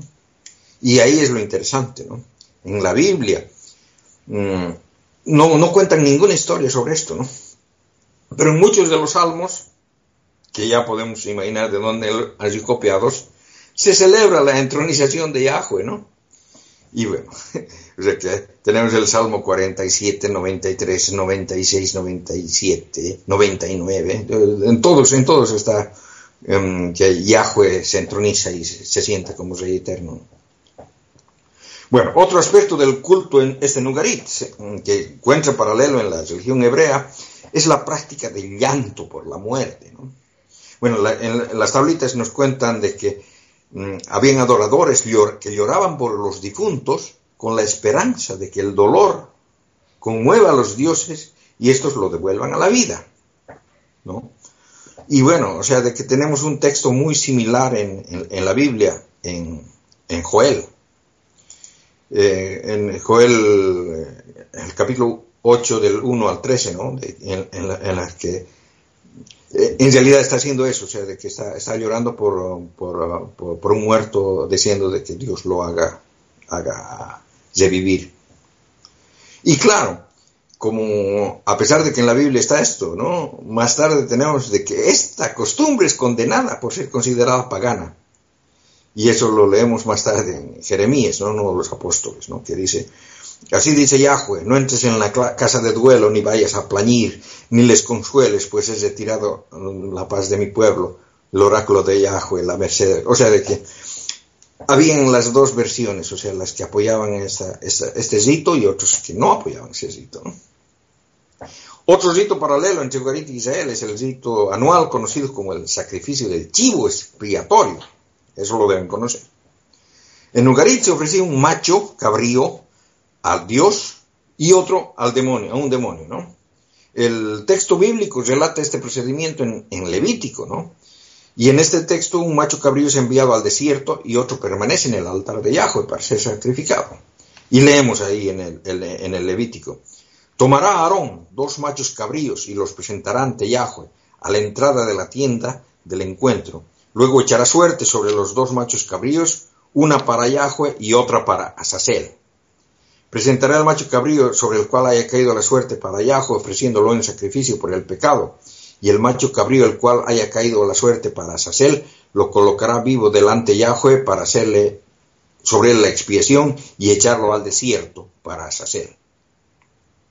Bueno, este sitio era conocido como el sitio eliminatorio. El macho cabrío sorteado como expiatorio se llevaba en sí todos los pecados de la comunidad al desierto, donde eran expiados.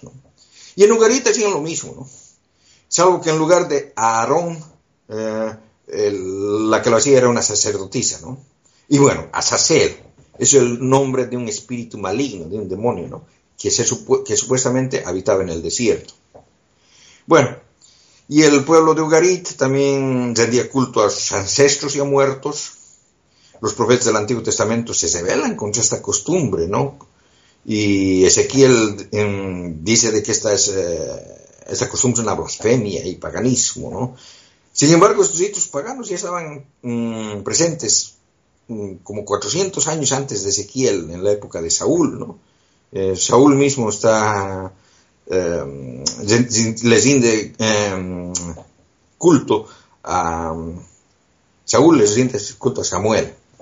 Bueno, estos ancestros muertos fueron conocidos en Israel no como Repaim y han sido traducidos al castellano como las sombras. Bueno, en la versión católica. En la versión protestante dicen los espíritus de los muertos. ¿no? Y, por ejemplo, vemos aquí en, Isaías, el Seol allá abajo se estremeció por ti saliéndote al encuentro, por ti despierta a las sombras y a todos los jefes de la tierra que hace levantar de sus tronos y a los reyes de todas las naciones.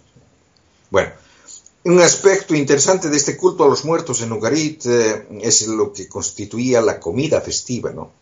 que los adoradores compartían con, eh, el deudo, ¿no? con los familiares del muerto. ¿no? Y esta comida era llamada marchech. Sin embargo, en, la Biblia ese significado tiene dos, dos eh, significados. Uno es llanto o luto y el otro banquete. ¿no? Incluso en un lugar, en Amos 6.7, lo traducen como orgía. Bueno, o sea... Esa, es la traducción que a mí me gusta, aquí. Eh, esos son mis, mis funerales también. bueno, o sea, que, nadie se le olvide lo que quiero que hagan para celebración en mi funeral. ah, bueno. Voy, a, tener que ir a tu funeral entonces darme el viaje a España, Ángel, definitivamente. no tengas prisa, ¿eh? No tengas prisa. ah, no, no, no, no, no, pero... Eso, eso, solamente está haciendo Ángel para que hayan dolientes. y, y, que me rememoren cada año. sí, no. bueno, o sea, de que, bueno, que, voy, a, voy, a, terminar esto, esta charla, ¿no? Con uh, voy a leer un párrafo del, de un poema, del poema de Balianat y luego voy a leer un, fragmento del Salmo 18. El, primero comenzamos con el poema ugarítico de Baal y Anat. ¿no? te dije, poderoso Baal, tú escucharás mis palabras, oh Baal. Baal envía su voz santa, Baal descarga las expresiones de sus labios. Su santa voz convulsiona la tierra, los montes tiemblan estremeciéndose. Este y oeste, los altos lugares de la tierra vibran. Bueno, ahora leemos en los salmos, dice, ¿no? Clamé a Yahweh en mi angustia, a mi Dios invoqué, y escuchó mi voz desde su templo, y resonó mi llamada en sus oídos. Y la tierra fue sacudida y vaciló, y se temblaron las bases de los montes, vacilaron bajo su furor. O sea, como, como ven, o sea, de que toda, toda la, la cosa esa que, bueno, a la, ¿cómo se llamaba la señora esta? La Rosa, ¿no? Le encantaban los salmos. Casi todos los salmos son, es, copia de, las tablets de, de, Ugarit. Wow. Mira, Kiki, te iba a comentar que yo creo que el, cuento, el final del cuento de la sequía no terminó como tú creías. ¿Sí? Yo, yo, creo que el, el cuento terminó cuando Rick Perry hizo una oración para que acabara la sequía y se quemó la ciudad completa. no, no, eh, eh, en realidad, en realidad, o sea, de que medio, medio cuando, cuando estaba escribiendo esto, ¿no? Eh, había pensado de que eh, Val se parece mucho al, al, Obama, ¿no? Y bueno, la sequía y todo eso es las cosas que nos trae el Trump. Sí, sí, sí, sí. Pues A mí yo, cada vez que tú decías, cada vez que tú decías, porque él tal y tal de cual cosa, lo que yo visualizaba era un episodio del Chavo del 8. Eh, la confusión por el él. ¿A quién tú le haces el altar? Pues a él. ¿Pero quién es él? Pues él, él, sí. Y, toda la cuestión. eso es lo que tenía en la mente de pensando. Que se, ah, podría hacer un buen, un buen episodio del Chavo del Ocho con ese, con ese nombre. Uy, sí. Eh, entre otros, eh, hablando de, nombres de dioses, vi, vi un, un video que me hizo, bueno, sé que, que, que me lo recomendaron ¿El amigo tuyo de, el amigo tuyo que te lo envía por email? Mm, no, no, no, no, fue otro. Fue, otro. Y, además, además de que, de que, era musulmán, era un, un, sacerdote musulmán, explicando el nombre Alá, Alá. Y explicándolo, eh, o sea, el, el, el, tipo habla en inglés, ¿no? Y, y, muestra en la Biblia, ¿no? Que en la Biblia, eh, los, eh, en muchos lugares el término Dios ha sido traducido a Alá porque Alá tiene, tiene esta cuestión, aunque Dios puede ser, puede ser cualquier Dios, ¿no? Hay, hay muchos dioses, ¿no? Pero Alá es uno, y por eso en la Biblia lo usan. Y luego muestra, muestra el Génesis 1, ¿no? Y la traducción, su traducción en, al árabe, y dice, en este, en este capítulo, 18 menciones a, a, Alá. Esa traducción. Y claro, o sea, de que habría que ver lo que, lo que dice, lo que dice originalmente, ¿no? Porque originalmente no era la. Claro, claro. Sí, no, no, la, la traducción dice que lo que, tú, lo que tú le pongas, ¿verdad? Obviamente. Si él, si él es feliz así, déjalo. tranquilo, déjalo tranquilo al Sí, pobre. pero, pero, pero estaba, estaba, estaba gracioso, ¿no? Eso me imagino. Yo, una cosita me llama la atención, y dices que Herman habla de, eso, de que no hay más dioses que resucitan. Sí. Eh, mm, se me ha ocurrido así de repente lo de los avatares de los dioses hindúes. Esos, o es que técnicamente no sería una resurrección, porque sería una reencarnación. De encarnación, sí. Esa es otra cosa. No, sí, Entonces, no, a, ahí- lo, a lo que se refiere es de que, de que mueras y resucites, ¿no? Y, Sí, sí, sí. y- y de, y de verdad, o sea, de que, por ejemplo, le han dicho, Osiris es, es el, el caso clave, ¿no? De que ha muerto y ha resucitado. Sí. Pero, pero su resurrección no, no ha sido a este, a este, a este- a este mundo, sino ha sido a otro mundo. Ha sido al, al mundo de los muertos, que es donde, donde es, es ahora rey, ¿no? Y, y entonces no, no lo considera, o sea, él dice solamente Jesús es el que, el que nace, el, que- el que ha muerto y ha resucitado. Sí, o sea, que es una, una, una de, las, de las cosas que eh, estaban discutiendo con, con el con, con Robert M. Price. Ah. En, eh, Porque, no, y, y claro, o sea, que hay, hay varios dioses, ese Dionisio, él, él, él, es, es, Pero me parece muy, muy a conveniencia de decir, no, ese no cuenta. Sí, esto es como, como dicen, el, el moving the, the goalpost, ¿no? Sí, sí, sí, eso es como Cam- que- Cambian de sitio la, la portería si no hay manera de marcar gol. todo lo, todo lo que comienza, todo lo que comienza tiene que tener un comienzo, pero Dios no. Dios, Dios estaba ahí todo el tiempo. Ah, sí. Mm. Es la misma, la misma idea, ¿verdad? Mm. Pero bueno. Eh, mira Ángel, ¿y tú tienes unos eh, santos esta semana? Pues sí, tengo poquitos, pero sustanciosos. Cuéntanos, cuéntanos. bueno, pues hoy para que es 29 de, de enero, ce- celebramos, o no, celebran a San Pedro Nolasco, que no está muy claro dónde nació. Eh, unos dicen que en Barcelona y otros en el sur de Francia, en Aquitania. Eh, y tampoco en la fecha hay mucho consenso porque entre 1280 y 1287, eh, no, perdón, 1180 y 1187 se, hay varias fechas distintas. Eh, la muerte sí que parecen estar todos de acuerdo, que es en 1245. Se vivió eh, a caballo entre el siglo XII y el XIII. El hombre era de una familia rica, era comerciante y en uno de sus viajes de negocios aquí, a Valencia, en 1203, eh, pagó el rescate de unos cristianos que estaban prisioneros de los musulmanes. Eh, aprovechaba sus viajes para hacer bastantes de estas redenciones, que las llamaban con su propio patrimonio. O sea, el hombre, eh, por lo menos en ese aspecto, eh, era muy cumplidor. No, no esperaba que le dieran nada, lo hacía él mismo. No sea Aunque- como Donald Trump, no sea como Donald Trump que No. tenía una, un grupo de beneficencia y no daba ni un dinero, ni, un, ni un peso le daba. como un meme que, que, que rueda hoy por ahí, dice, y ahora me voy a ir al bar, me voy a tomar un café y lo va a pagar el camarero. Sí, sí, así mismo.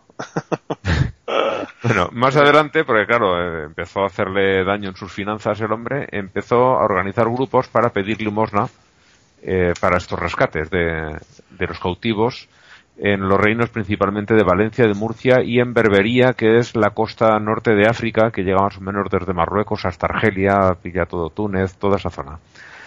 A principios de agosto de 1218, que ya llevaba 15 años rescatando prisioneros, se le apareció la Virgen y le ordenó que fundase una orden, que son los mercedarios, eh, compuesta por frailes y caballeros para realizar esta tarea del, del rescate.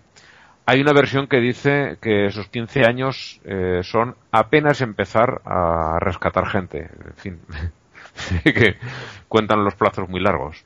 Wow. Eh, Pedro, eh, Pedro Nor- Norasco fue a contarle su visión a San Raimundo de Peñafort, que en ese momento era el obispo de Barcelona. Y casualidad de las casualidades, este eh, Raimundo le dice que él ha tenido exactamente la misma aparición esa noche. los dos juntitos van a contárselo al rey Jaime I, que es el que estaba allí, y coño, también él ha tenido la misma aparición. ya es casualidad. Los tres. Fue como Santa Claus, que se le apareció, se le apareció a todo el mundo la misma noche. Sí. Bueno, en, esta orden los mercenarios, además de los votos de pobreza, castidad y obediencia, tenían un cuarto, que es el estar dispuestos a cambiarse por los prisioneros si no tenían con qué pagar el rescate. Y lo cumplían. Llegaban los señores, oye, rescato a este, a este, y se me ha acabado el dinero, quedan dos más, yo me quedo por uno de ellos. Y el que se vaya para su casa con su familia. Wow. Imagino que después intentarían rescatar a los a los monjes, pero bueno, eh, había que echarle un par para hacer estas cosas. Sí, sí. Cumplían. Eh, el- esta orden la aprobó el Papa Gregorio IX y el personal religioso lo, pro- lo proporcionaba el obispo de Barcelona y el militar el rey, que en ese momento era Jaime I, de quien el propio Pedro había sido maestro cuando era pues más joven él y, y Jaime un niño. Eh, a este rey pronto le salió más barato ir a la guerra que pagar los rescates y perder eh, guerreros que ya estaban entrenados. Tanto fue así que en 1238 conquistó la ciudad de Valencia y en el año de la muerte del santo, en 1245, ya se había apropiado todo el reino de Valencia, que llega unos cuantos kilómetros más al sur. Eh, tenemos también una santa que el nombre, la verdad es que no es muy muy esperanzador, que es Villana. Villana de Botis. Me encanta. Es que estos nombres están cabrones, Ángel. De verdad que están brutales. Eh, nació en Florencia en el siglo XIV, bueno, vivió, vivió allí, y solamente consta de su historia que eh, dejó la vida de familia para meterse a monja. Una de dos, o pensó que ya estaba bien de ser la esclava de una panda de guarros que no la valoraban, o también puede ser, como hemos visto algún caso, que da- daba mucho la impresión de lesbianas que escapaban de una vida que realmente no era para ellas y en esa época tenían pocas más opciones que meterse en un convento. Eh, también se celebra hoy, día 29, a San Valero, que es eh, patrón de la ciudad de Zaragoza, vivió en el siglo IV y lo nombramos ya el año pasado cuando, cuando hablamos de San Vicente Mártir, que es bueno, el que eh, era obispo de Huesca y lo destinaron hacia Valencia durante el viaje. Al pasar por Zaragoza recogió a Valero, llegaron allí y lo pillaron los, los romanos que en esa época estaban, pues como tantas veces, persiguiendo cristianos y matándolos así, pero sin, sin acritud, simplemente pues, oye, es lo que hay que hacer, lo que toca. Pues este eh, Vicente, eh, que era bastante más joven y más impulsivo que, que San Valero, en los interrogatorios de los romanos quiso llevarlo la voz cantante y le costó la vida. Lo ejecutaron y a Valero lo liberaron. También hay quien dice que Vicente era el que hablaba porque Valero era tartamudo y costaba bastante entenderlo. Pero bueno, cualquiera de las dos versiones me vale. Eh, en estas fechas en Zaragoza es muy habitual que los días sean de vientos muy fuertes, aunque bueno, eh, Zaragoza es casi el Chicago español, es una ciudad de, de mucho viento, pero en esta época especialmente, y a este santo, a San Valero, se lo conoce como San Valero Ventolero. Ya no tanto por la rima como por, por el clima que suele hacer en estas fechas. Sí. Eh, y ya, bueno, terminamos con esto. Tengo los, los nombres que son eh, Sarbelio, Sulpicio Severo, nombre compuesto, dos por el precio de uno, Sabiniano, Papías, este también hay que agarrarse, Afraates, eh, un santo que hacía un baile muy sensual quitándose los guantes, aunque luego se le llevaba una buena ofetada, que era San Gildas, y dos nombres para niñas, el Villana que ya lo hemos visto, y otro precioso que es Radegunda. Radegunda. Radegunda yo lo había escuchado ya antes, aunque usted no lo crea. Eh, no sé en dónde rayos, pero sé que lo había escuchado antes. Eh, yo, yo conocí a una, una persona que se llamaba Severo, que se llama Severo. Sí, pero Sulpicio Severo, los dos juntitos, ya. Sulpicio Severo. Había un político Es- en, en Puerto Rico que se llamaba Severo y se ponía, no, ese era otro. Ya, ya me equivoqué, ya lo confundí con otro. Había uno, uno que era, su nombre era Severo, pero había uno que se llamaba Calixto Calero Huarbe. Y se ponía dos, dos gafas, se ponía espejuelos y las gafas arriba en, en la calva, el tipo era calvo. Siempre Ujú. tenía dos pares, dos pares de, de espejuelos o de gafas. Era demasiado retardado. el tipo de verdad que estaba, estaba brutal. Eh, Y aquí hemos tenido en España un científico que además fue premio Nobel, Severo Ochoa, y, y no exactamente severo, pero muy parecido, que era este jugador de golf, Severiano Ballesteros. Ah, sí. Severo no, realmente no es un nombre tan, tan No, no, raro. es, no es tan raro. El, Eh. el que sí que es raro es Sulpicio. Y ya juntos Sulpicio los dos, Coño, y Villana, que está cabrón. O sea, nada, es maravilloso. de verdad que eso ya como que se pasaron con ese nombre. La, Eh, la gracia de, de Sulpicio es que si lo lees mal es Suplicio Severo, que también, Sí. si, lo, si lo escribes también mal, te tienes jodiste.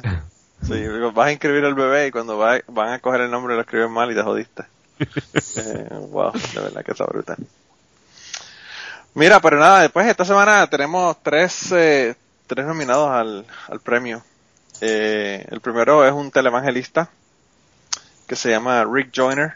Y bueno, el, el tipo de verdad que es una un optimista, ¿verdad? Porque el tipo se cree que le vamos a creer el cuento. El tipo eh, dice que Dios visitó su iglesia en forma de una, de una nube que se formó, ¿verdad? Justo en donde estaba el altar y en el área del altar y eso. Y que incluso llovió dentro del edificio a pesar de que estaba haciendo sol afuera. O sea que no, eso es para que no se equivoquen y que vayan a creer que, que era que estaba lloviendo afuera y tenía huecos el techo alguna cosa. Eh, llovió dentro del lugar. Y él dice que él tiene el video, pero lo van a buscar. Eh, no lo han encontrado todavía. Tienen demasiados demasiados videos en la biblioteca que no han podido encontrar el video de la lluvia. Pero que él lo va a enseñar tan pronto lo consigan, ¿verdad? El video de, de cuando llovió dentro del, de, la, de la iglesia. Porque además Eh. de algo, algo tan rutinario no es como para guardarlo sabiendo dónde está. Eh, Claro, claro. No, no, no solamente eso. Yo me imagino que él prohibirá los teléfonos porque obviamente nadie tenía un celular para sacar un video tampoco cuando eso ocurrió. O sea, eh, de verdad que es increíble.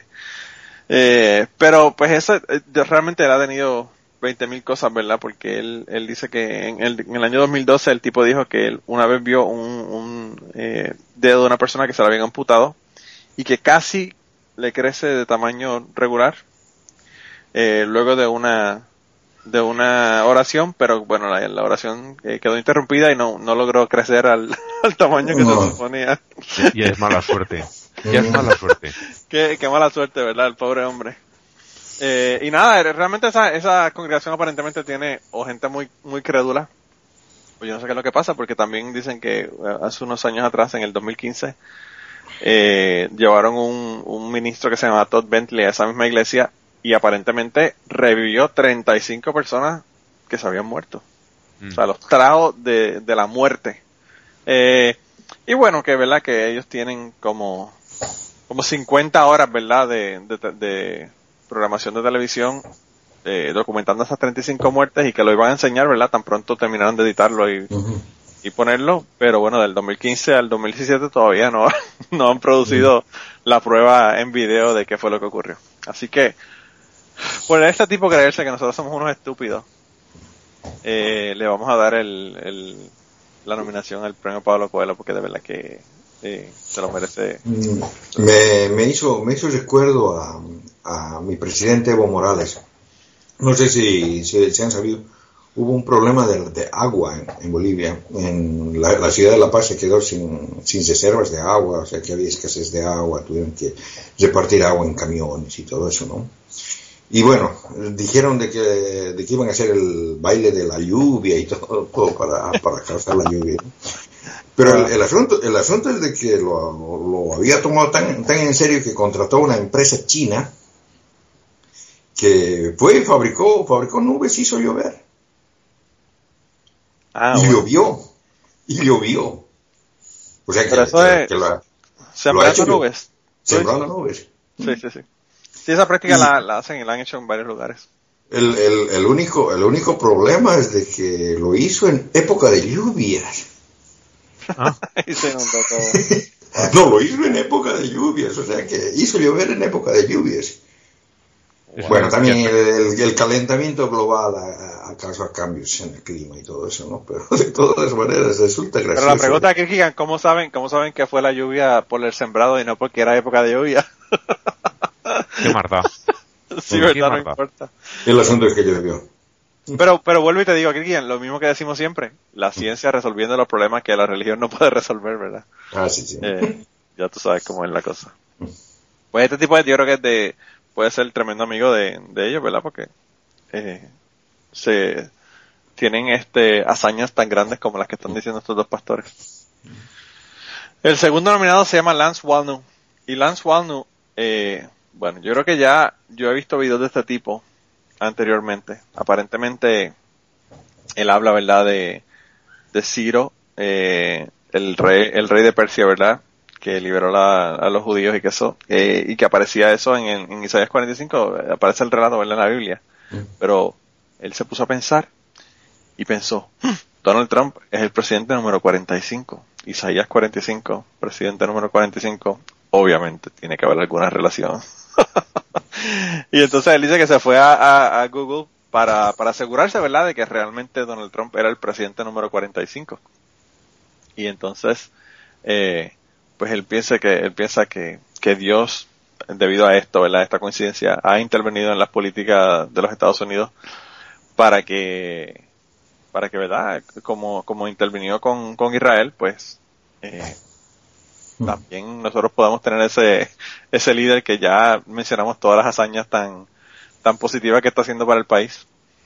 Eh, de vez en cuando yo pienso que sale un, un estúpido como estos y se pone a hacer estudios numerológicos o estudios de relaciones de una cosa con la otra o lee la Biblia y dice esto tiene que estar relacionado con qué sé qué cosa. No, lo, lo, lo, lo, lo- realmente que es gracioso de todo esto es de que no, no conocen su, su mismo, la, la historia de su mismo, de su mismo texto, porque originalmente, o sea, en hebreo original, la- el texto no tenía numeración, no, no estaba dividido por capítulos eh, ni versículos. sino que era- incluso no tenía, no tenía, no tenía ni, ni puntuación, o sea que era de cosido, de cosido, no tenían espacio. Claro, pero, Y- pero Kirkian, si, si tú eh, estás hablando, lo, lo que mencionamos hace unos minutos de la traducción, que estaban aceptando la traducción y no sabían de Alá que era, Mm. cuál era el, el, el, el original, pues esto también se puede aceptar, el- los números. Sí, pero, pero los números, los números han sido colocados mucho después. Bueno, pero y, y la traducción, esto hizo mucho después también. Digo como hace, como hace unos minutos, digo lo mismo. ¿A quién le importa? No importa, claro, claro, claro. Eh, Desde luego pero a mí, a mí me parece interesante porque la, la cantidad de, de tiempo que pierden esta gente haciendo estas relaciones, ¿verdad? Mm. Eh, no solamente con él, lo hacen con Nostradamus, lo hacen con otro montón de gente también.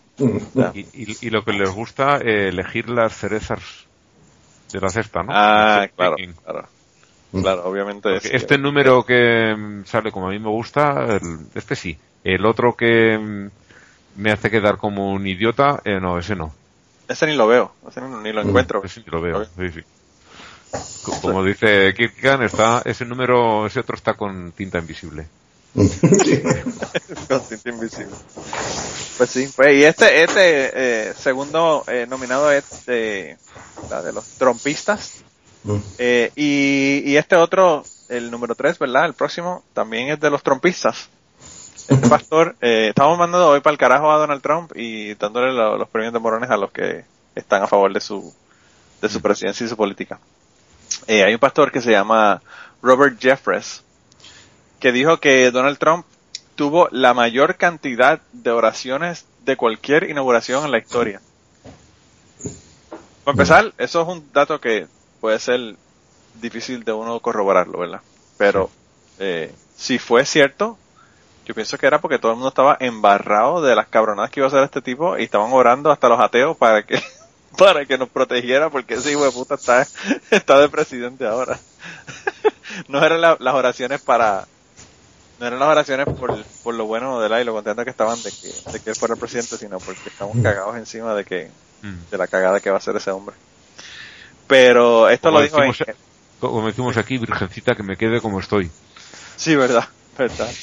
Eh, este tipo lo dijo obviamente en, en Fox News. Eso no es muy difícil de uno, ¿verdad? Darse cuenta de que fue ahí, pero bueno. Eh, ahí, ahí fue que hizo el comentario en Fox and Friends, un programa que tienen de, de por la mañana, ¿verdad? Y nada, ese es el, el tercer nominado de esta semana. Realmente eh, no hay unos así impactantes como los que tuvimos la semana pasada, pero pues eh, realmente todos están muy, muy, eh, muy eh, Trump-céntricos, vamos a ponerlo de esa manera. Eh, y no sé, ¿cuál, ¿por quién tú votas, eh, Ángel? Yo voy a ir por el, el del el recolector de fruta, el señor que, que elige las cerezas, por, por el señor Walno. Lance, de Lance Walner. Ok. Eh, ¿Y tú, Cristian? Es el, el, el del Isaías 45, ¿no? Sí, Sí. sí, ese. Yeah, sí, en- en- entre los tres el, el- el más estúpido es ese. Pero yo quiero em, proponer uno más que lo, lo vi hoy y recién lo, lo puse en, eh, en, en el Facebook, Ah, pues, pero bueno. me hizo, me hizo, me hizo reír. Eh, Ahora bueno, viene, ahora viene, ahora viene quien pone uno y gana.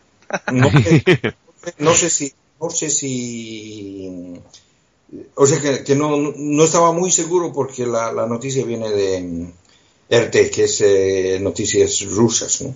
Sí, bueno sí, el- eh, se trata de un doctor um, eh, que se, se llama Salem Abdal Ghali de, de una universidad del Cairo de Al Jassar University ¿no?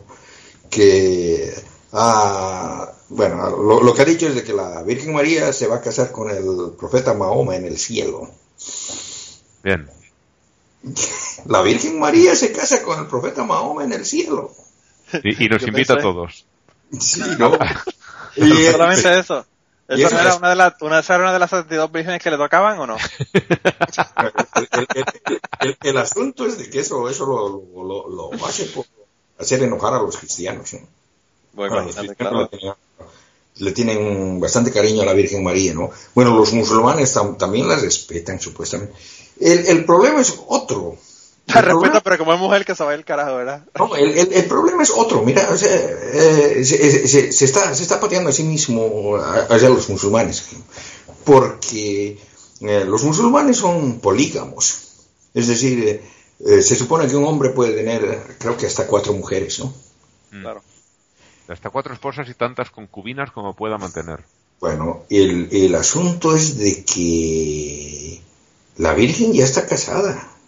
O sea que si se casa de nuevo sería la, la Virgen la que tuviera dos esposos. Sí. Me pregunto si les haría poner burka y todo eso, ¿no? Al, Ah, al Mahoma y al José.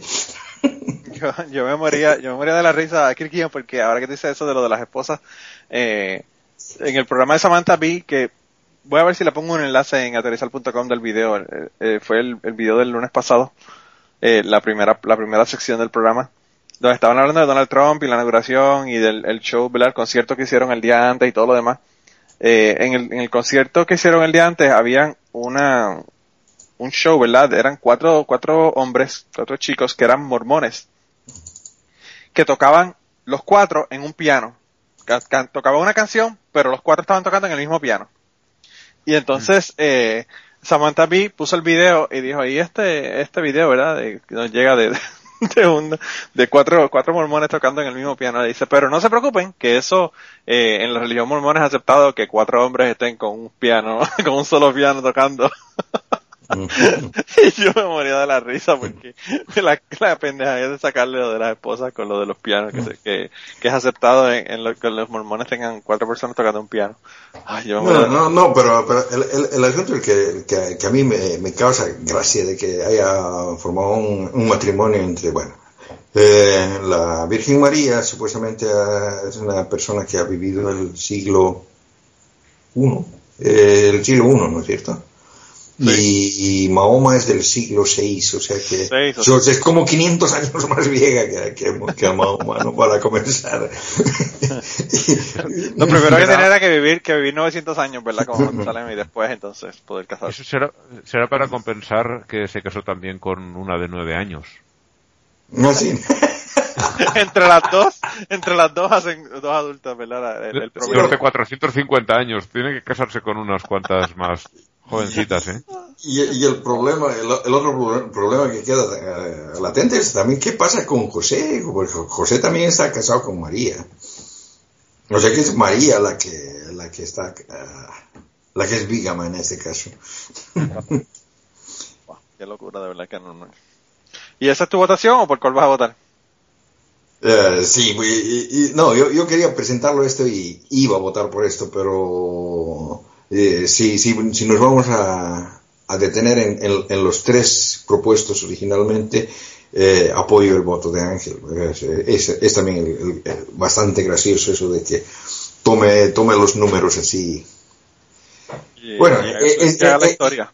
En realidad yo mismo podría agarrar y eh, colocar los, los números en otros lugares, porque eh, y está hecho en muchas en muchas partes la, la Biblia católica y la Biblia eh, protestante no están de acuerdo en la numeración.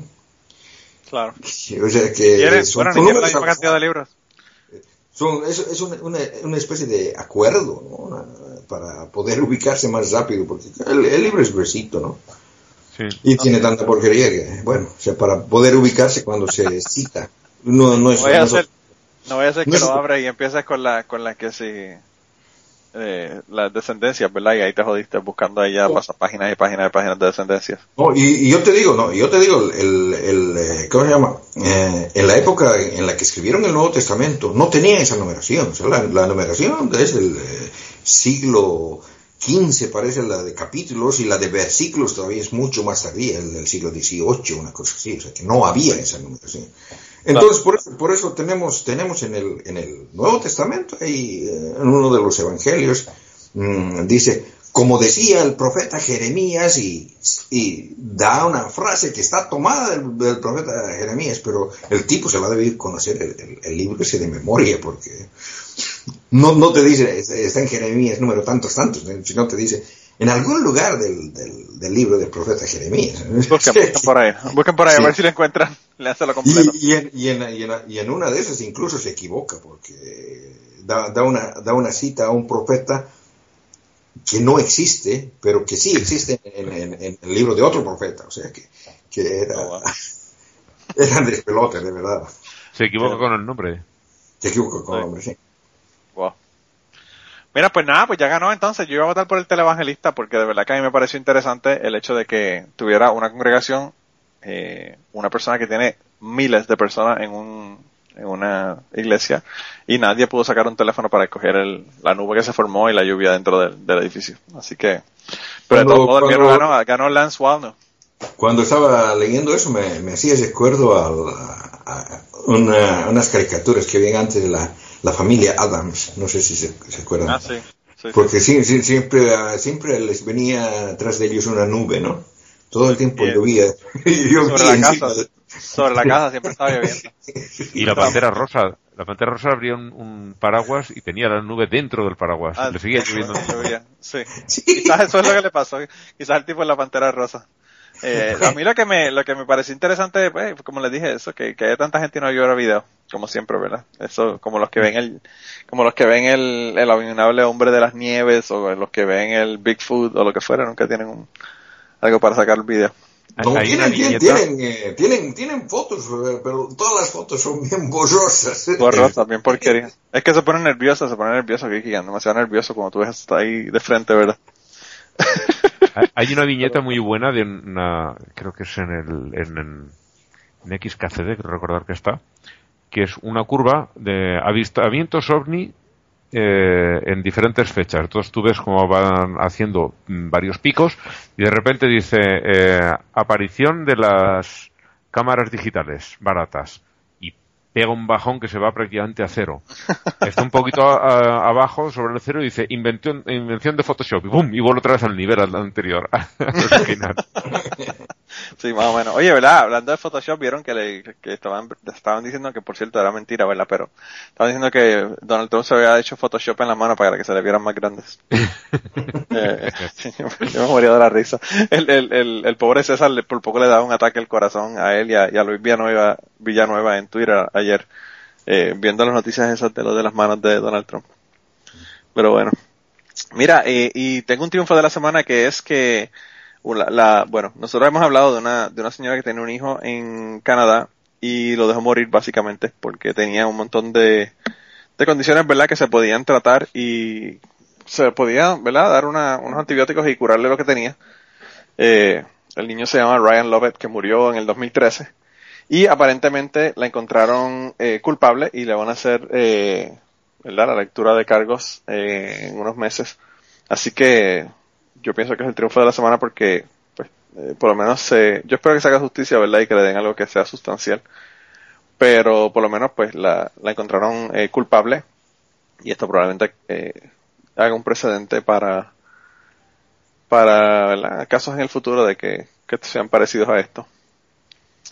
Eh, y teníamos unas cuantas noticias. Las noticias yo creo que las vamos a tener que dejar porque ya estamos llegando al final del podcast. Eh, así que si quieren pueden ir a autorizar.com y las, las ven ahí.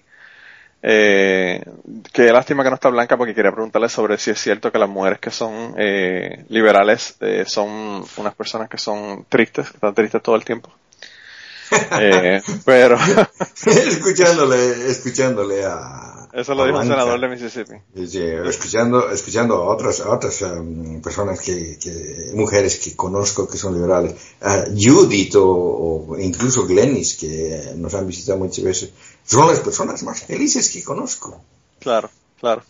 Pero bueno, eso dijo, eso dijo un político, un senador de Mississippi, que, que había sido un montón de mujeres este, tristes las que habían ido a marchar, que estaban tristes. Yo pienso sí triste porque ganó Donald Trump. Pero bueno. Lo que hablando, quería- hablando, hablando La que de me eso- llamó mucho bueno, sí. Sí, No, sí. tú, tú primero, Ángel. Y A mí la que me llamó mucho la atención es el, el activista este anti-gay que condena el, el, el baile que le hicieron, la fiesta de baile que hicieron cerca de la Ah, casa sí, el de, Mike Pence, Sí, diciendo, esto no se lo hubieran hecho un- a un a un vicepresidente que fuera demócrata, claro, imbécil, porque él no se hubiera dedicado a joderle la vida a los otros, por eso no le hacían bailes de protesta. Claro, En claro. todo caso le hubieran hecho uno de agradecimiento. Él no entiende cuál es la, cuál es el propósito, ¿verdad, del baile. Sí, sí, sí. Qué estúpido, de verdad que no tiene sentido. Ese, ese me ha parecido que digo, qué raro que no esté este también entre los, los del Paulo Coelho porque también se lo merece. Sí, sí, sí, definitivamente. Eh, no, no lo puse porque ya habíamos hablado de, de eso la semana pasada. Eh, Ajá. de Mike Pence y lo del, lo del baile, pero bueno. Esa fue la única razón por la que no la puse, no porque no, no tuviera posibilidad de, de ganar, ¿verdad? Sí. Mira, que lo que yo le quería mencionar es que eh, a mi esposa le van a inducir el parto el martes. Así que, digo, el lunes por la noche ya me imagino que parirá el martes en la mañana. Así que voy a tener una bebé nueva el martes que viene. Y yo le estaba comentando a Ángel antes de que, bueno, antes de que llegara Kirkian y antes de que, de que llegara, eh, de, que, de que comenzáramos a grabar, que yo no sé qué voy a hacer para grabar, eh, se me va a hacer súper difícil, especialmente el, el primer mes o algo así. Y lo que yo pensé fue que como peor situación, yo pienso que sería posible para mí grabar definitivamente una vez al mes. Eh, sí, obviamente si puedo grabar más de una vez al mes, voy a seguir grabando más de una vez al mes. Pero iba a coger un break para las primeras semanas, ¿verdad? Estar aquí y voy a estar libre y voy a estar ayudando a, a Ashley con la bebé y todo lo demás. Así que yo creo que el próximo podcast va a ser el 12 de marzo, que es la próxima vez que voy a estar trabajando de día en, que voy a estar en mi trabajo trabajando de día. Así que creo que si puedo grabar antes, voy a, les aviso y grabamos antes, pero por ahora, eh, yo creo que esa va a ser la próxima grabación que vamos a hacer. Así que yo sé que son malas noticias para ustedes, pero estaba hablando con Ángel y pienso que eh, peor sería dejar el podcast y no grabar más nada. Así que eh, creo que eso es lo que lo que va a pasar para que estén enterados y, y ya si quieren enviar los mensajes de odio pues nos mandan mensajes de odio por, por Twitter y por Facebook pero no nos queda más remedio verdad eh, así ¿Tienes, que eh, tienes, tienes eh, mis secciones, pues las puedes ir poniendo. Sí sí eso voy a seguir haciendo. Probablemente ponga ponga las secciones y, y la otra cosa si ustedes quieren grabar también pueden grabar. Eso a mí a mí no me, no me molesta tanto. O sea, que si ustedes quieren hacer la grabación la graban yo lo la, la subo. Así que ustedes deciden. Si, me imagino que si siguen, si le insisten mucho, eh, Ángel, Kirkian y Blanca, eh, para que graben, para que graben ustedes. Así que eso dependerá de, de cuántos mensajes le envíen a Ángela, Kirkian y a Blanca para que sigan grabando mientras yo no pueda. Mm. Bueno, Pero nada, yo creo que eso, eso, con eso llegamos ya prácticamente al final del podcast. antes, antes de ir, yo quería decir una cosa. No sé si, si han visto, pero no podía faltar eh, la, el video de cuando Donald Trump se negó a saludar a un, a un sacerdote afroamericano. Ah, sí, sí, sí, lo- yo lo vi. Eso no lo vi. El único, por cierto, porque todos los demás le dieron la mano. Todos los, todos los demás le dieron la mano, o sea, pero... Qué, y- qué pedazo de, qué pedazo de mierda. Pero yo no sé, a mí, a mí me lo que me pareció fue al revés, que a mí lo que me pareció fue que el, que el, que el negro no le quiso dar la mano a él. Sí, parece, parece que se, le- se, se- se agarró su, su crucifijo con, el- con la mano equivocada para, para que no le dé la mano, ¿no? Sí, sí, sí. A mí también me, me- me dio esa impresión. A mí me parece genial que no le haya dado la mano, porque con lo malo que habla, lo mal que habla de los negros ese tipo, ah, pues qué bueno, Sí. ¿verdad? Eh, pero si consigo el, el, el enlace del video se lo pongo en naturalizalpar.com para que lo vean.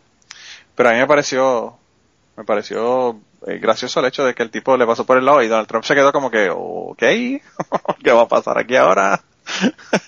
Eh, pero de verdad que pff, ese hombre ha tenido tantos y tantos videos últimamente de cosas que ha hecho que, que uno se queda con la boca abierta, que qué bueno que, que este video sabe que lo están jodiendo a él.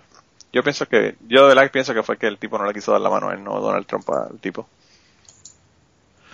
Pero bueno, eh, pero nada, entonces la, la cita de final es una de, una cita de uno de mis, eh, de mis escritores favoritos, Edgar Allan Poe, que es un escritor eh, y poeta de los Estados Unidos. Y dice, todas las religiones aparecen simplemente por fraude, miedo, codicia, imaginación y poesía. Eh, así que con eso los dejamos esta semana. Eh, tenemos que decirle a Blanca que no venga la semana que viene, porque no voy a estar grabando. Eh, y, y nada, nos vemos, nos vemos pronto. Deja ver cuándo, cuándo podemos grabar. Venga, Bueno. hasta la próxima, hasta la próxima ocasión. No es decir semana, hasta la Sí, próxima sí, sí. ocasión. Chao, chao. Bye. We call the heartland, not very smart land. IQs are very low, but threat levels are high. They got a mandate, they don't want mandates. They got so many hates of people to despise in the dust bowl, cerebral black hole. The average weight is well over 200 pounds. I hate to generalize, but have you seen the thighs? Most haven't seen their genitalia in a while.